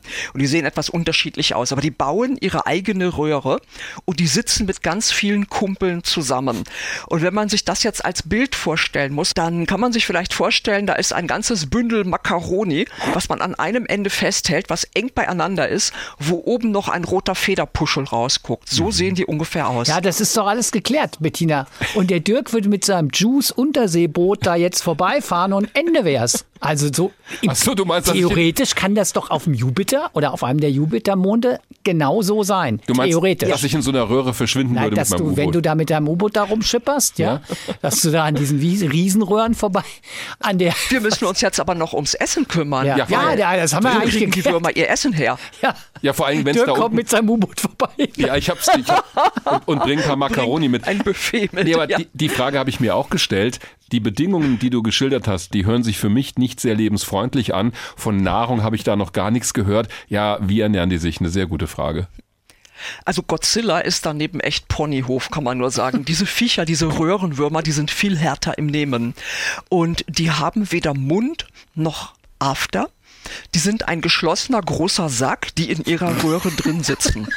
Entschuldigung. Und Wir, wir sind albern. Großartig. Ich meine, Nein, wir haben diese großartig. Bilder gerade Ja, vor Augen. ja, aber das ist doch super. Von sich Lebewesen. das war auch meine Absicht. Ja, genau, ja, die super. sind halt wirklich völlig anders als alles, was wir so kennen hier auf der Erde. Also auf der Oberfläche. Die sind wirklich strange. ja. Ja. Und die haben oben diesen Federpuschel, diese Kiemenpuschel. Und das ist ihr einziger Kontakt zur Außenwelt. Und mit denen nehmen sie diese chemische Suppe auf, die voller Schwefel ist. Und jetzt wird's interessant. Schwefel ist nämlich eine richtig tolle Energiequelle. Allerdings ein Wurm kann Schwefel überhaupt nicht verdauen. Der würde sofort krepieren. Der braucht also etwas anderes. Und diese Würmer, die man sich als langgezogene Säcke in ihrer Röhre vorstellen kann, die haben in ihrem Innern noch einen weiteren Sack. Und das ist alles, was von ihrem Darm übrig geblieben ist. Also wenn der Wurm ganz, ganz klein ist, so ein Babywurm, dann ist er eine Larve. Und dann hat er noch Mund und Hinterausgang und dazwischen einen Darm. Und wenn der Wurm erwachsen wird, damit er dann auch eine Röhre bilden kann, dann wird er zu einem abgeschlossenen langen Sack und sein Darm ist in ihm drin ein kleinerer Sack. Und in diesem Darm drin, könnt ihr euch das so vorstellen? Ja, total. Total. Gut, Ja. in diesem Darm drin sind Schwefelbakterien und die nimmt der Wurm im Laufe seines Erwachsenwerdens auf. Also so ein pubertierender Wurm hat Schwefelbakterien auf der Oberfläche. Ist gerade rausgefunden worden von einigen Forschern. Der schluckt die nicht über die Kiemen, sondern die kommen über seine Haut. Äh, Da gehen sie irgendwie durch. Also wie ich mir das jetzt vorstellen kann, wie da Bakterien seine Haut durchdringen, das finde ich ziemlich gruselig, weil da habe ich dann echt so Alien-Vorstellungen. Aber sie bilden dann in ihm ein besonderes Organ. Und dieses Organ ist so, dass es Schwefel verdauen kann. Die Bakterien machen das. Also es ist praktisch im Wurm ein Schwefelreaktor über. Bakterien. Ich bin schon total Ja. fasziniert, was die Natur sich alles so, ich sag mal in Anführungszeichen, einfallen lässt, um Leben überhaupt zustande zu kriegen an solchen extremen Orten. Ich habe ja auch ein Mhm. schönes Schimpfwort gemerkt für alle Fälle, äh, du pubertierender Wurm. Also das funktioniert auch schon mal. Aber wir merken schon, nach dem, was du erzählt hast, das Leben sucht sich offenbar auch an extremen Orten immer einen Weg, um überhaupt Ja. zu existieren. Ja. Und das Leben dort unten wird manchmal auch so als äh, evolutive Blaupause für die frühe Zeit unserer Evolution genommen. Da war der Vulkanismus wahrscheinlich noch stärker. Wir hatten noch keine Sauerstoffatmosphäre. Und da gab es vor allem erstmal Bakterien und so Archebakterien und kleinere andere Organismen. Also das würden wir gar nicht so als Leben betrachten und wir könnten das auch nicht betrachten, weil wir würden sofort umfallen in solcher Atmosphäre und Ursuppe. Also das wäre für uns nicht gut. Wir brauchten erstmal die Transformierung der Atmosphäre in Sauerstoff über die Pflanzen. Das ist so unser Zwischenschritt gewesen. Das Aber ihr seht, ja. es gibt ganz anderes. Am anderen Ende des Sonnenlichts, also tief unten, da gibt's eben Chemie, die die gleiche Energie produzieren kann. Diese Würmer mit den eingebauten Säcken in den Röhren, die kann ich mir jetzt einigermaßen gut vorstellen. Gibt es da noch andere mögliche Lebensformen? Also die wichtigsten sind natürlich erstmal die ganzen Bakterien, die auch in den Tiefseesedimenten überall die größte Biomasse ausmachen. Mhm. Um euch mal eine Vorstellung von der Bevölkerung der Tiefsee zu geben. Ich habe ein Interview mit einer Tiefseeforscherin gehabt, die die Bakterienstoffkreislauf und den Kohlenstoffkreislauf erforscht. Ich schreibe gerade für eine Zeitschrift daran. Und die hat mir erzählt, die Biomasse der Bakterien sei irre, irre hoch und das würde pro Quadratmeter Meeresboden immerhin vier Gramm sein. Also das ist dünn mhm. besiedelt da unten. Mhm. Aber wo denn so eine Chemiequelle ist, da ist dann auch ein bisschen mehr los. Nun sind die meisten Organismen, die dort leben, würden wir wahrscheinlich gar nicht als Lebewesen erkennen, weil das sind Bakterien und die können Kolonien bilden. Ein Bakterium hockt ja nicht allein, sondern das ist immer mit seinen Kumpeln zusammen, also meistens. Und die bilden dann so schmierige Filme. Sie können auch feste Krusten bilden und die haben total abgefahrene Farben. Ich habe gerade für Bild der Wissenschaft in der Aprilausgabe da einen größeren Artikel zugeschrieben. Und das ist der Artikel, der am stärksten pink ist, illustriert, den ich je geschrieben habe. Weil da geht es um so seltsame Bakterien. Aber jetzt sag mal, Bettina, wenn wir mal auf die Jupitermonde zurückkommen. Also da ja. ist ja einiges von dem, was du eben beschrieben hast, gegeben. Also du hast zwar kein Sonnenlicht, aber hast ja schon erklärt, nicht so wichtig, aber wir haben Wasser. Wir haben ja auch vulkanische Tätigkeit. Also Energie. Energie ist da, ja. So, aber wir, es ist eben nicht so, dass jemand mit dem U-Boot da unten gucken kann, ob da was lebt. Auf was würdest du jetzt achten oder auf was achtest du, wenn jetzt Juice zum Beispiel Informationen sendet, um so ein Gefühl dafür zu kriegen, könnte Leben geben, in welcher Form auch immer und in welcher Größe auch immer? Oder nee, kann kein Leben geben oder ist eher unwahrscheinlich aus unserer Perspektive? Was sind so die Dinge, auf die du dann achten wirst? Also, ihr habt eingangs gesagt, und das haben die auch bei der Juice-Expedition beim Start jetzt gesagt, wir sind nicht dort, um nach Lebensformen mhm. zu suchen. Mhm. Und das hat den Grund, das ist früher schon ein paar Mal schief gegangen. Man kann ja bei so einer Fernerkundung durch eine Sonde, die dann wieder die Fernerkundung aus dem Orbit irgendwo an einem Himmelskörper vornimmt, muss man überlegen, was kann ich überhaupt sicher nachweisen. Das heißt, man muss Experimente und Geräte dabei haben, die eine sichere Antwort Ja oder Nein geben. Und für eine Lebensform können wir das so nicht machen. Da müssten wir praktisch wirklich vor der Kamera sehen, wie Godzilla oder genau. sein außerirdischer mhm. Bruder oder seine hässliche kleine Schwester irgendwo rumwutscht. Das ist sehr unwahrscheinlich. Und darum wird nach anderem gesucht, eben erstmal nach flüssigem Wasser, weil das können wir 100 Prozent feststellen. Und mhm. zwar durch die Erkundung mit Radar, mit Spektrometern, mit Magnetometern. Und das und geht eben auch aus der Entfernung. Dazu muss ich nicht genau. landen oder mich durch das Eis schmelzen. Genau. Und die Magnetometererkundung, auch durch Galileo schon, hat ja schon die ersten Hinweise darauf geliefert. Also ganz kurz, damit es keine Missverständnisse gibt. Galileo ist eine Jupiter-Mission in den 90er Jahren gewesen. Da geht es nicht um Galileo Galilei. Danach wurde die Raumsonde zwar benannt, aber nicht, dass jemand denkt, was, Galileo hat er auch schon. Das ist eine Raumsonde der NASA gewesen. Danke. Das habe ich, äh, ich bin hier völlig gerade abgetaucht in dieses Thema. Vielen Dank, dass du die Notbremse gezogen hast. Sehr gerne. Also Galileo hat damals die ersten Bilder von Europa bekommen und hat erstmal eine Oberfläche gezeigt, die sämtliche Leute in Erstaunen versetzt hat, weil diese Oberfläche zeigte Hinweise darauf, dass unter der Oberfläche etwas ist, was sich bewegt. Und mhm. die Oberfläche hat Muster und Risse gezeigt, wie wir das von unseren Eiskappen an der Nord- und Südpolar, an den Ozeanen dort kennen. Also die Leute haben erstmal auf Sicht geguckt. Dann ist über Magnetometermessungen rausgekommen, dass offenbar unter den Eisoberflächen ein unten liegender Salzwasserozean ist, weil mit dem Magnetometer kann man Magnetfelder messen, also fließende Ströme und Salzwasser, das ist ja elektrisch leitend, leitfähig. Mhm. So, machen wir es mal ganz einfach.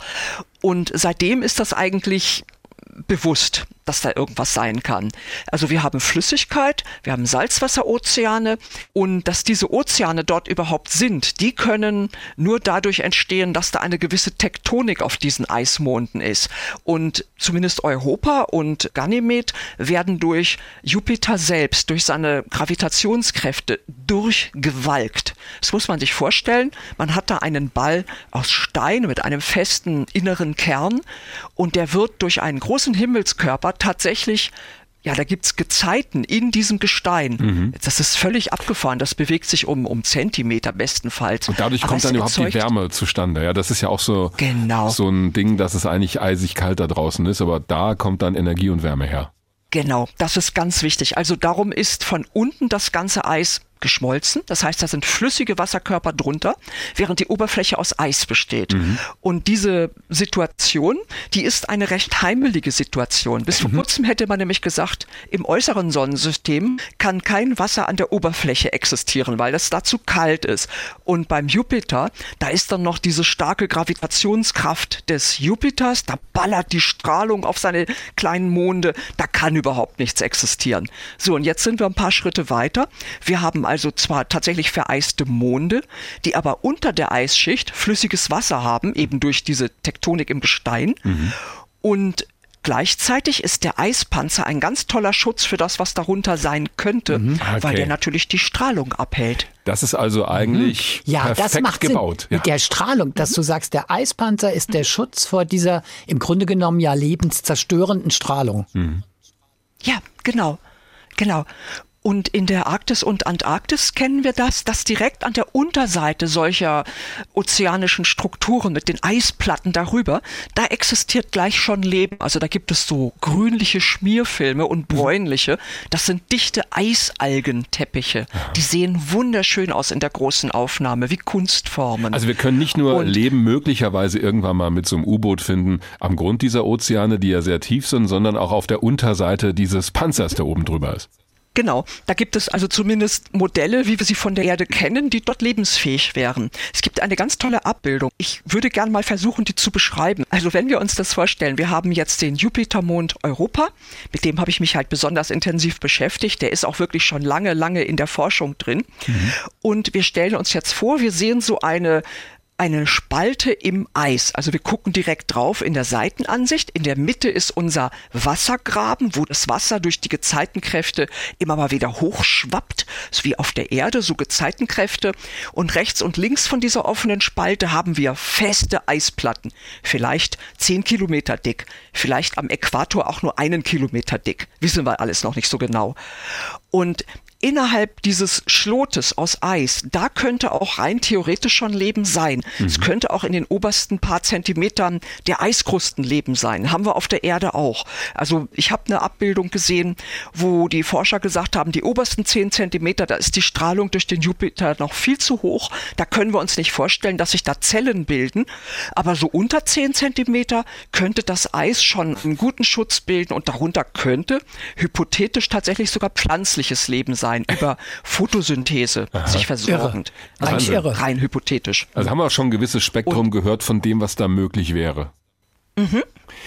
Und in dem Eisschlot drin wäre natürlich noch viel, viel mehr möglich. Mhm. Und wenn wir uns das jetzt vorstellen, wir haben also einen Schlot und da sind ja so Eiswände. Erstmal könnte im offenen Wasser in diesem Schlot, könnten rein theoretisch quallenartige oder andere Organismen schweben. Die haben dann irgendwelche Schwebefortsätze, sind irgendwie Schwebe, ja, schwebefunktional mit irgendwelchen Organen möglicherweise, dass sie da ihre Positionen halten können. Oder sie werden wie Plankton einfach von den Wellen verdriftet und hin und her geschubst. Könnte auch sein. Und dann könnten rein theoretisch innen auf der Eisfläche auch noch Sachen sein. Also wir haben ja bei uns an Felsen oder auch an Eis zum Beispiel festsitzende Tiere wie Seeanemonen. Die könnte man sich vorstellen. Mhm. Die würden dann da bequem ihren festen Platz haben. Und dann strecken sie vielleicht Tentakel raus oder ziehen eine große Mundöffnung auf. Sowas haben wir ja auch auf der Erde. Und damit nehmen sie irgendwelche Schwebstoffe auf. Wäre auch eine Möglichkeit. Wir sprechen jetzt viel über Möglichkeiten, Bettina, und es leuchtet leuchtet mir auch alles total ein und ich finde das auch super anschaulich von dir geschildert. Ich habe nur ein großes Fragezeichen. Wir wissen eigentlich schon ganz viel, also dass da nämlich Wasser ist. Wir wissen, dass es Salzwasser mhm. ist. Gut, wir wissen, dass es in irgendeiner Form Energie gibt. Mhm. Durch dieses mhm. Durchwalken beziehungsweise die vulkanischen Aktivitäten. Da würde ich sagen, okay, wir werden das ja alles nicht sehen. Das haben wir ja, also es geht ja mhm. tatsächlich bei Juice bei dieser nicht, Mission nicht. Bei dieser Mission noch nicht. Wir werden, die sucht ja nicht tatsächlich Leben, mhm. sondern nur Bedingungen. Richtig. Ich frage mich jetzt nur, wir haben doch eigentlich schon elementare Bedingungen, die du schon beschrieben hast.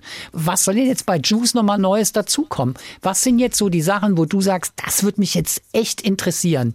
Also das ist wirklich sowas, wo ich bei Juice hoffe, dass wir da Informationen kriegen, weil sie halt über die Frage, ob Leben eventuell möglich ist oder nicht, weil es halt aus deiner Sicht relevant ist. Kannst du da zwei, ein, zwei Beispiele nennen? Natürlich. Das haben wir bei der Rosetta-Mission sehr schön vorgeführt bekommen, wonach die dann wirklich gesucht haben und was möglich war. Wir suchen jetzt erstmal nach den Vorstufen von möglichem Leben. Also bei uns ist vor der biologischen Evolution ja noch eine chemische Evolution vorangegangen. Und in dieser chemischen Evolution müssen sich erstmal bestimmte Elemente, wir gucken da vor allem gerne nach Kohlenstoff, weil Kohlenstoffmoleküle sehr langkettig sein können. Kohlenstoff ist total bindungs fröhlich mhm. und der bildet gerne lange Ketten. Und bevor wir überhaupt über Leben sprechen, brauchen wir erstmal größere Moleküle, die sich zusammengelagert haben aus Kohlenstoff möglicherweise und dann verschiedenen anderen Verbindungen noch dazu. Und bei der Rosetta-Mission sind genau solche großen präbiotischen, also vor der biologischen Evolution einsetzenden Moleküle gefunden worden. Mhm. Und da war bei der Rosetta-Mission sogar eine erste Aminosäure mit dabei.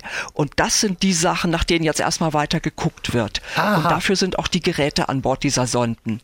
Also da gucken wir, sind langkettige Moleküle dabei, die wir so als ursprünglichere Vorbausteine für mögliches Leben betrachten könnten. Darum geht's jetzt konkret. Ja. Einmal kann man einiges davon in der Spektralanalyse sehen und dazu kommt, dass ein bisschen von dem inneren Flüssigen vielleicht durch diese Gezeitenspalten über die Gezeitenkräfte ins All hinausgeschleudert wird. Mhm. Und da hat es vor einiger Zeit die Mission von Cassini-Heuchens, äh, da hat es ja einen Durchbruch gegeben bei der Betrachtung von Enceladus. Da sind wir jetzt gerade im Saturnsystem. Ja, genau da ist die Sonde durch solche Fontänen von so Kaltwassergeysiren durchgeflogen und da hat dieser ganz kleine Cosmic Dust Sampler, der hat tatsächlich Beispiele gefunden, was da drin ist und darum konnte man dann genauer nachschauen, welche Elemente da sind und wie groß die zusammengelagert sind. Aber jetzt hast du mir eine Vorstellung davon gegeben, was Juice tatsächlich noch über das, was wir schon wissen, hinaus leisten kann. Mhm,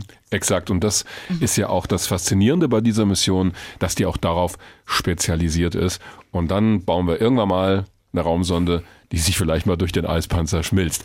Bettina Wurche, Meeresbiologin aus Darmstadt. Vielen, vielen Dank für diese tollen Einblicke. Wir haben jetzt ganz viele Bilder vor unserem geistigen Auge, wie so Lebensformen aussehen könnten auf den Eismonden des Jupiters.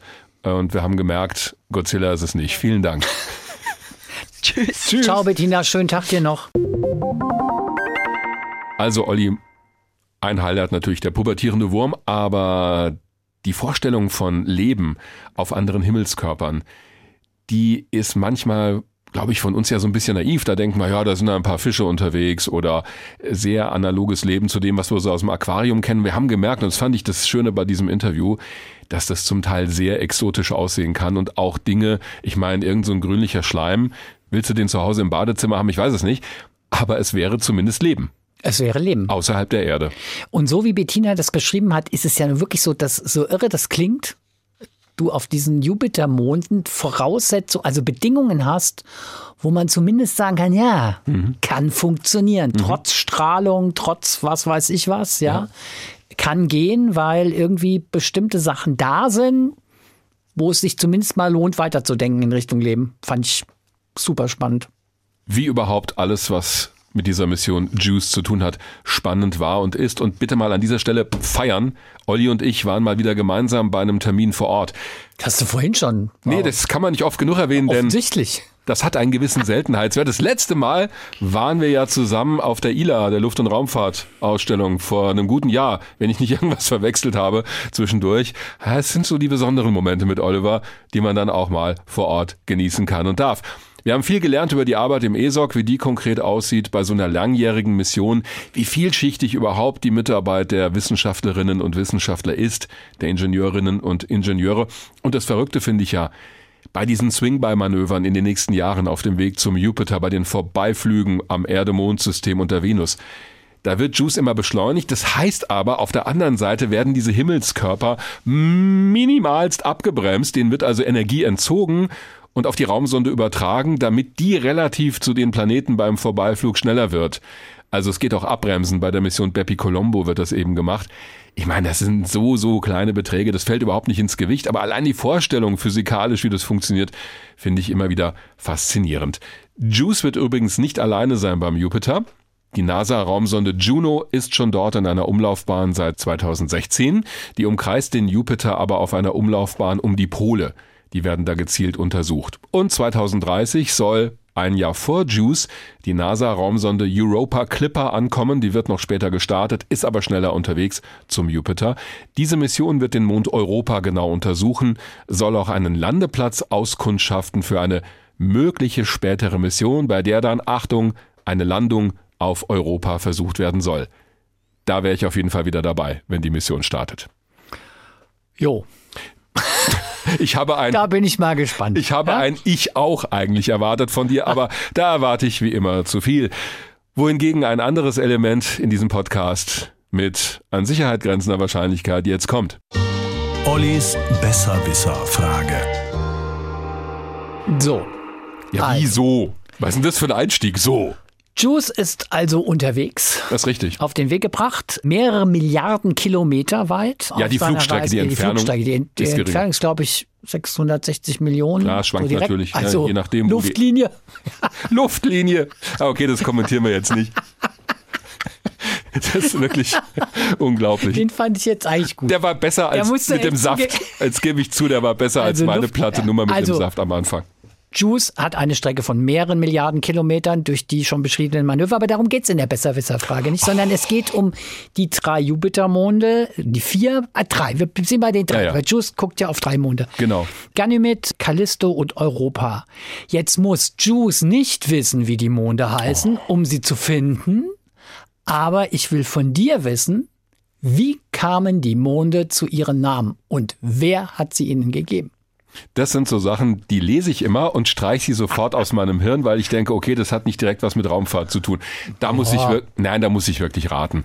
Also ich vermute mal erstmal, dass es Galileo Galilei war, der sich diese Namen ausgedacht hat, denn der hat die vier großen Jupitermonde entdeckt mit seinem Fernrohr. Und da wir hier in der Mythologie unterwegs sind, ich vermute sogar in der römisch- oder griechischen Mythologie, muss es also irgendwas damit zu tun haben. Das sind bestimmt die Söhne oder Töchter von irgendjemandem. Ich habe aber, ich gebe es offen zu, keinerlei Ahnung. Also. Ähm, deswegen kannst du an dieser Stelle schon mal eine Ariane 5 vor deinem geistigen Auge abfeuern, dass ich es dieses Mal echt nicht beantworten kann. Das hat was also, mit ja. der Mythologie zu tun, muss es ja. ja das Wahrscheinlich ist, ja, mit ja, Jupiter. Ja. das ist, ja, ja, Jupiter kam mit irgendjemandem zusammen und dann sind Kinder rausgekommen, auf die Welt gepurzelt. Es geht zumindest jetzt mal langsam in die richtige Richtung. Siehst du. Aber der Urfehler der Antwort War's, war ganz am Anfang. Galileo ja, genau. gemacht. Es war nämlich nicht Galileo Galilei. Obwohl er die entdeckt hat. Ja, ja, hat er entdeckt, aber es gab noch einen fränkischen Hofastronom Richtig. namens Simon Marius. Ach, der. Der hat nämlich, davon geht man aus, die vier großen Jupitermonde einen Tag nach Galileo Galilei entdeckt. Mhm. Ähm, Anfang des Jahres 1610, irgendwann mal im Januar. Ja, 17. also Jahrhundert. Fast zeitgleich, ja. Mhm. Galileo Galilei war derjenige, der seine Entdeckung zuerst veröffentlicht hat. Und Galileo Galilei hat den Monden, und da gehörte jetzt halt auch noch Io dazu, deshalb ist mir vorhin der Name des vierten großen Jupitermondes noch mit rausgerutscht. Mhm. Der hat denen auch einen Namen gegeben und er hat es aber sehr geschickt gemacht. Er hat nämlich die Monde nach seinem Gönner, dem Fürsten Medici benannt, also so eine Art modernes Sponsoring, und hat die die Medici-Monde genannt. Ach. Der Name hat sich aber nicht durchgesetzt, sondern durchgesetzt hat sich tatsächlich der Name oder haben sich genauer gesagt die Namen, die Simon Marius den Monden gegeben hat, eben Callisto, Europa, Ganymed und Io. Der vierte große Jupitermond. Und jetzt die Frage, woher? Was für ein unendlicher da hast du Cliffhanger. irgendwie, ja, ist geil. Super, ungefähr so, so groß wie, Ja, die Klippen, wie die Klippen auf Europa. Ja, ja, jetzt. So, griechische Mythologie ist völlig richtig. Danke. Hat natürlich auch was, da warst du ja schon zumindest auf dem richtigen Weg, was mit Jupiter zu tun. Mhm. Ja? Jupiter in der griechischen Mythologie gleichbedeutend mit Zeus. Ja? Mhm. Und die Monde sind aber nicht irgendwelche Kinder oder so, sondern Achtung. es sind tatsächlich die Geliebten des Ah, Jupiter. Der hatte einige. Und da der in Sachen Liebe ausgesprochen großzügig war, Ist ja auch ein großer Planet. sind auch deutlich mehr als diese vier Jupitermonde nach irgendwie einem Geliebten, einer Geliebten von Zeus gleich Jupiter genannt worden. Also es Mhm. hat für mehrere Monde gelangt. Ich glaube nicht für alle 90. Irgendwann mal war dann ich irgendwie Schluss, aber schon für einen erklecklichen Anteil. Aha. Habe ich wieder was gelernt und freue mich natürlich, obwohl ich es nicht beantworten konnte, trotzdem darüber. Stichwort Fragen und Antworten. Wir kommen zu unserer beliebten Rubrik Fragen, Antworten, Anmerkungen. Ihr könnt uns erreichen Ist leider ein bisschen umständlich über unsere Internetseite hrinforadio.de und da gibt's unten immer so einen Button Kontakt und da wird uns das dann als Mail weitergeleitet. Dann legen wir mal los. Genau, war vielleicht nicht ganz einfach, aber Lukas Wöll, zwölf Jahre alt, hier aus Hessen, hat's geschafft. Ja. Aus dem Taunus hat er uns erreicht per Mail und hat uns Folgendes geschrieben. Hallo Weltraum Wagner und kritischer Fragenstell Günther. Das gefällt mir sehr gut. Da hat er dein Wesen schon sehr exakt beschrieben. Das nehme ich mal kritisch zur Kenntnis. Mit Recht. Nee, alles klar, Lukas. Also Lukas fragt, ob man einen Satelliten irgendwie wenden kann. Das heißt, dass man ihn durch eine Kurve oder so um 180 Grad drehen kann, sodass er wieder auf derselben Umlaufbahn ist, aber in die andere Richtung fliegt. Das habe ich im ESOC den ein oder anderen Experten, Expertin gefragt. Konnten die aus dem Stegreif so nicht direkt beantworten, aber es ist ja so, und so würde ich es erklären. Um das zu schaffen, müssten wir den Geschwindigkeitsvektor des Satelliten, also grob gesagt die Flugrichtung, ja um 180 Grad drehen. Klar, damit er in die entgegengesetzte Richtung fliegt. Dafür bräuchten wir extrem viel Antriebsenergie. Nehmen wir ein Beispiel. In der niedrigen Erdumlaufbahn fliegt so ein Satellit mit etwa 28.000 Kilometern pro Stunde. Diese Geschwindigkeit müssten wir komplett abbauen und in die andere Richtung, also entgegen der Flugbahn wieder aufbauen. Das wäre dann ungefähr die doppelte Energie, die wir beim Start des Satelliten mit der Rakete ja aufgebracht haben. Klar, sonst würde der da gar nicht rumfliegen. Und deswegen wäre meine Antwort in der Theorie ist es möglicherweise irgendwie vorstellbar, wobei wir jetzt mal einige Dinge außer Acht lassen, ne, dass die Flugbahn dabei ja auch entsprechend gesteuert werden muss und so weiter, aber im echten Leben kaum durchführbar oder auch sinnvoll. Aber eine interessante Frage. Die zweite Frage kommt von Alexander Völker aus Rodenbach, der uns auch eine Mail geschrieben hat. Und ihn beschäftigen nochmal sehr die physikalischen Grundlagen des Weltraumaufzuges, auch wie der Weltraumaufzug gebaut wird. Das hat überhaupt ganz viele Fragen gegeben zu dem ja. Weltraumaufzug. Bis heute geht das, gell? Mhm. Also das geht da recht intensiv ins Detail. Wir haben auch einige Fragen dazu schon in der letzten Folge ganz am Ende beantwortet in unserer Fragen- und Antworten-Abteilung. Auch mit Hinweis auf Literatur und Seiten im Internet. Äh, da kann man das bestens nochmal nachhören oder auch nachlesen. Da erklären wir auch, wie der Aufbau so eines Weltraumaufzuges ablaufen könnte. Aber eine Frage hat Alexander Völker noch dann zum normalen Betrieb des Aufzuges. Und diese Frage lautet folgendermaßen.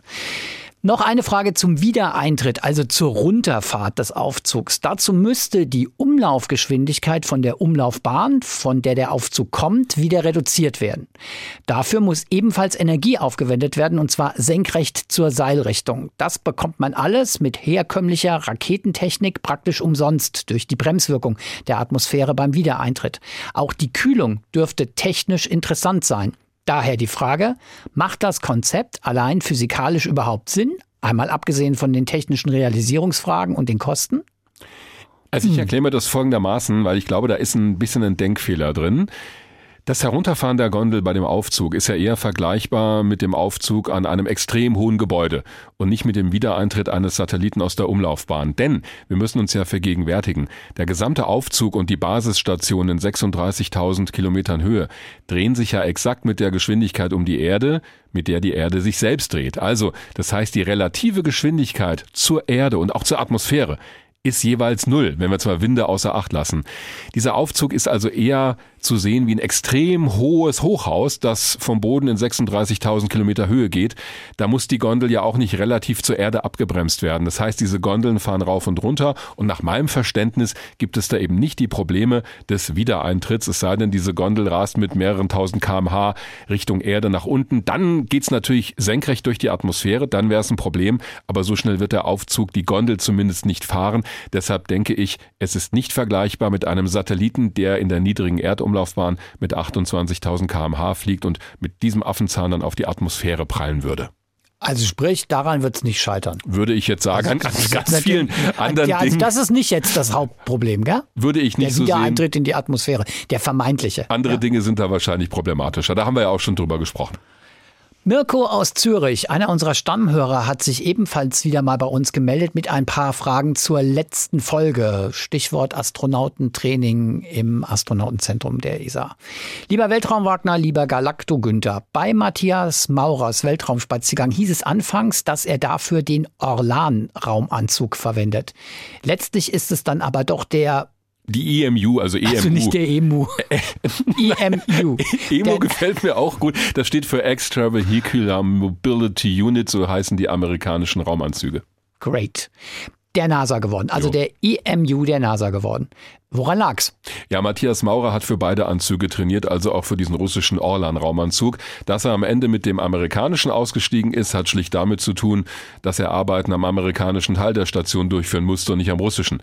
Danke auch an Rüdiger Seine vom Europäischen Astronautenzentrum, der mir das per Mail kurz erläutert hat. Die zweite Frage von Mirko. Wo haben die Insassen der Axiom 1 Mission, von der überhaupt noch nie was gehört, während, ihr, während ihres Aufenthalts auf der ISS geschlafen? In der Dragon-Kapsel? Teilweise, um mal dramatisch zu antworten. Und damit ist die Frage beantwortet. Nee, also das war ja eine private Mission zur internationalen Raumstation mit vier Besuchern. Die haben in verschiedenen Teilen der Station geschlafen. Also zwei im Columbus-Modul, einer in der Crew Dragon Raumkapsel, mit der sie angekommen waren und noch jemand in der Luftschleuse der ISS. Die wird ja nur, also wohlgemerkt innen, also nicht außen an der Luftschleuse im freien Weltraum. Diese Luftschleuse wird ja nur bei Außenbordeinsätzen benutzt. Ansonsten ist die ja frei zur Verfügung und so konnte das jemand als Schlafplatz nutzen, habe ich in einem Online-Artikel von The Verge gefunden, da wird das erläutert. So, und zum Schluss noch eine Frage für den Physik-Wagner im Weltraum Wagner. Da geht es nämlich um das Thema freier Fall. Mhm. Mirko hat dazu folgende Frage. Ich befinde mich in einem Fahrstuhl oder auf einem Freefall Tower im freien Fall. Dann habe ich ein flaues Gefühl im Magen. Das macht für mich auch Sinn, weil auf den Körper eine Beschleunigung bzw. Kraft wirkt und der Magen ihr träge entgegenwirkt. Das Gefühl kenne ich auch. Wie aber ist das auf Dass der, der Magen ISS? träge wird, oder wie? irgendwelchen Kräften träge entgegenwirkt. Ja? Ach so. Zur Sache. Ja. Wie aber ist das auf der ISS? Diese befindet sich ja auch im freien Fall, aber ich hoffe, dass die AstronautInnen nicht die ganze Zeit einen flauen Magen haben. Das hoffe ich auch. Nee, haben sie nicht, denn dieses flaue Gefühl entsteht immer beim Übergang von der Schwerkraft in die Schwerelosigkeit. Der Körper gewöhnt sich aber daran, weil auf der ISS im Gegensatz zum Freefall Tower ja immer Schwerelosigkeit herrscht und nicht nur die paar Sekunden im freien Fall. Die ISS fällt ja quasi um die Erde rum.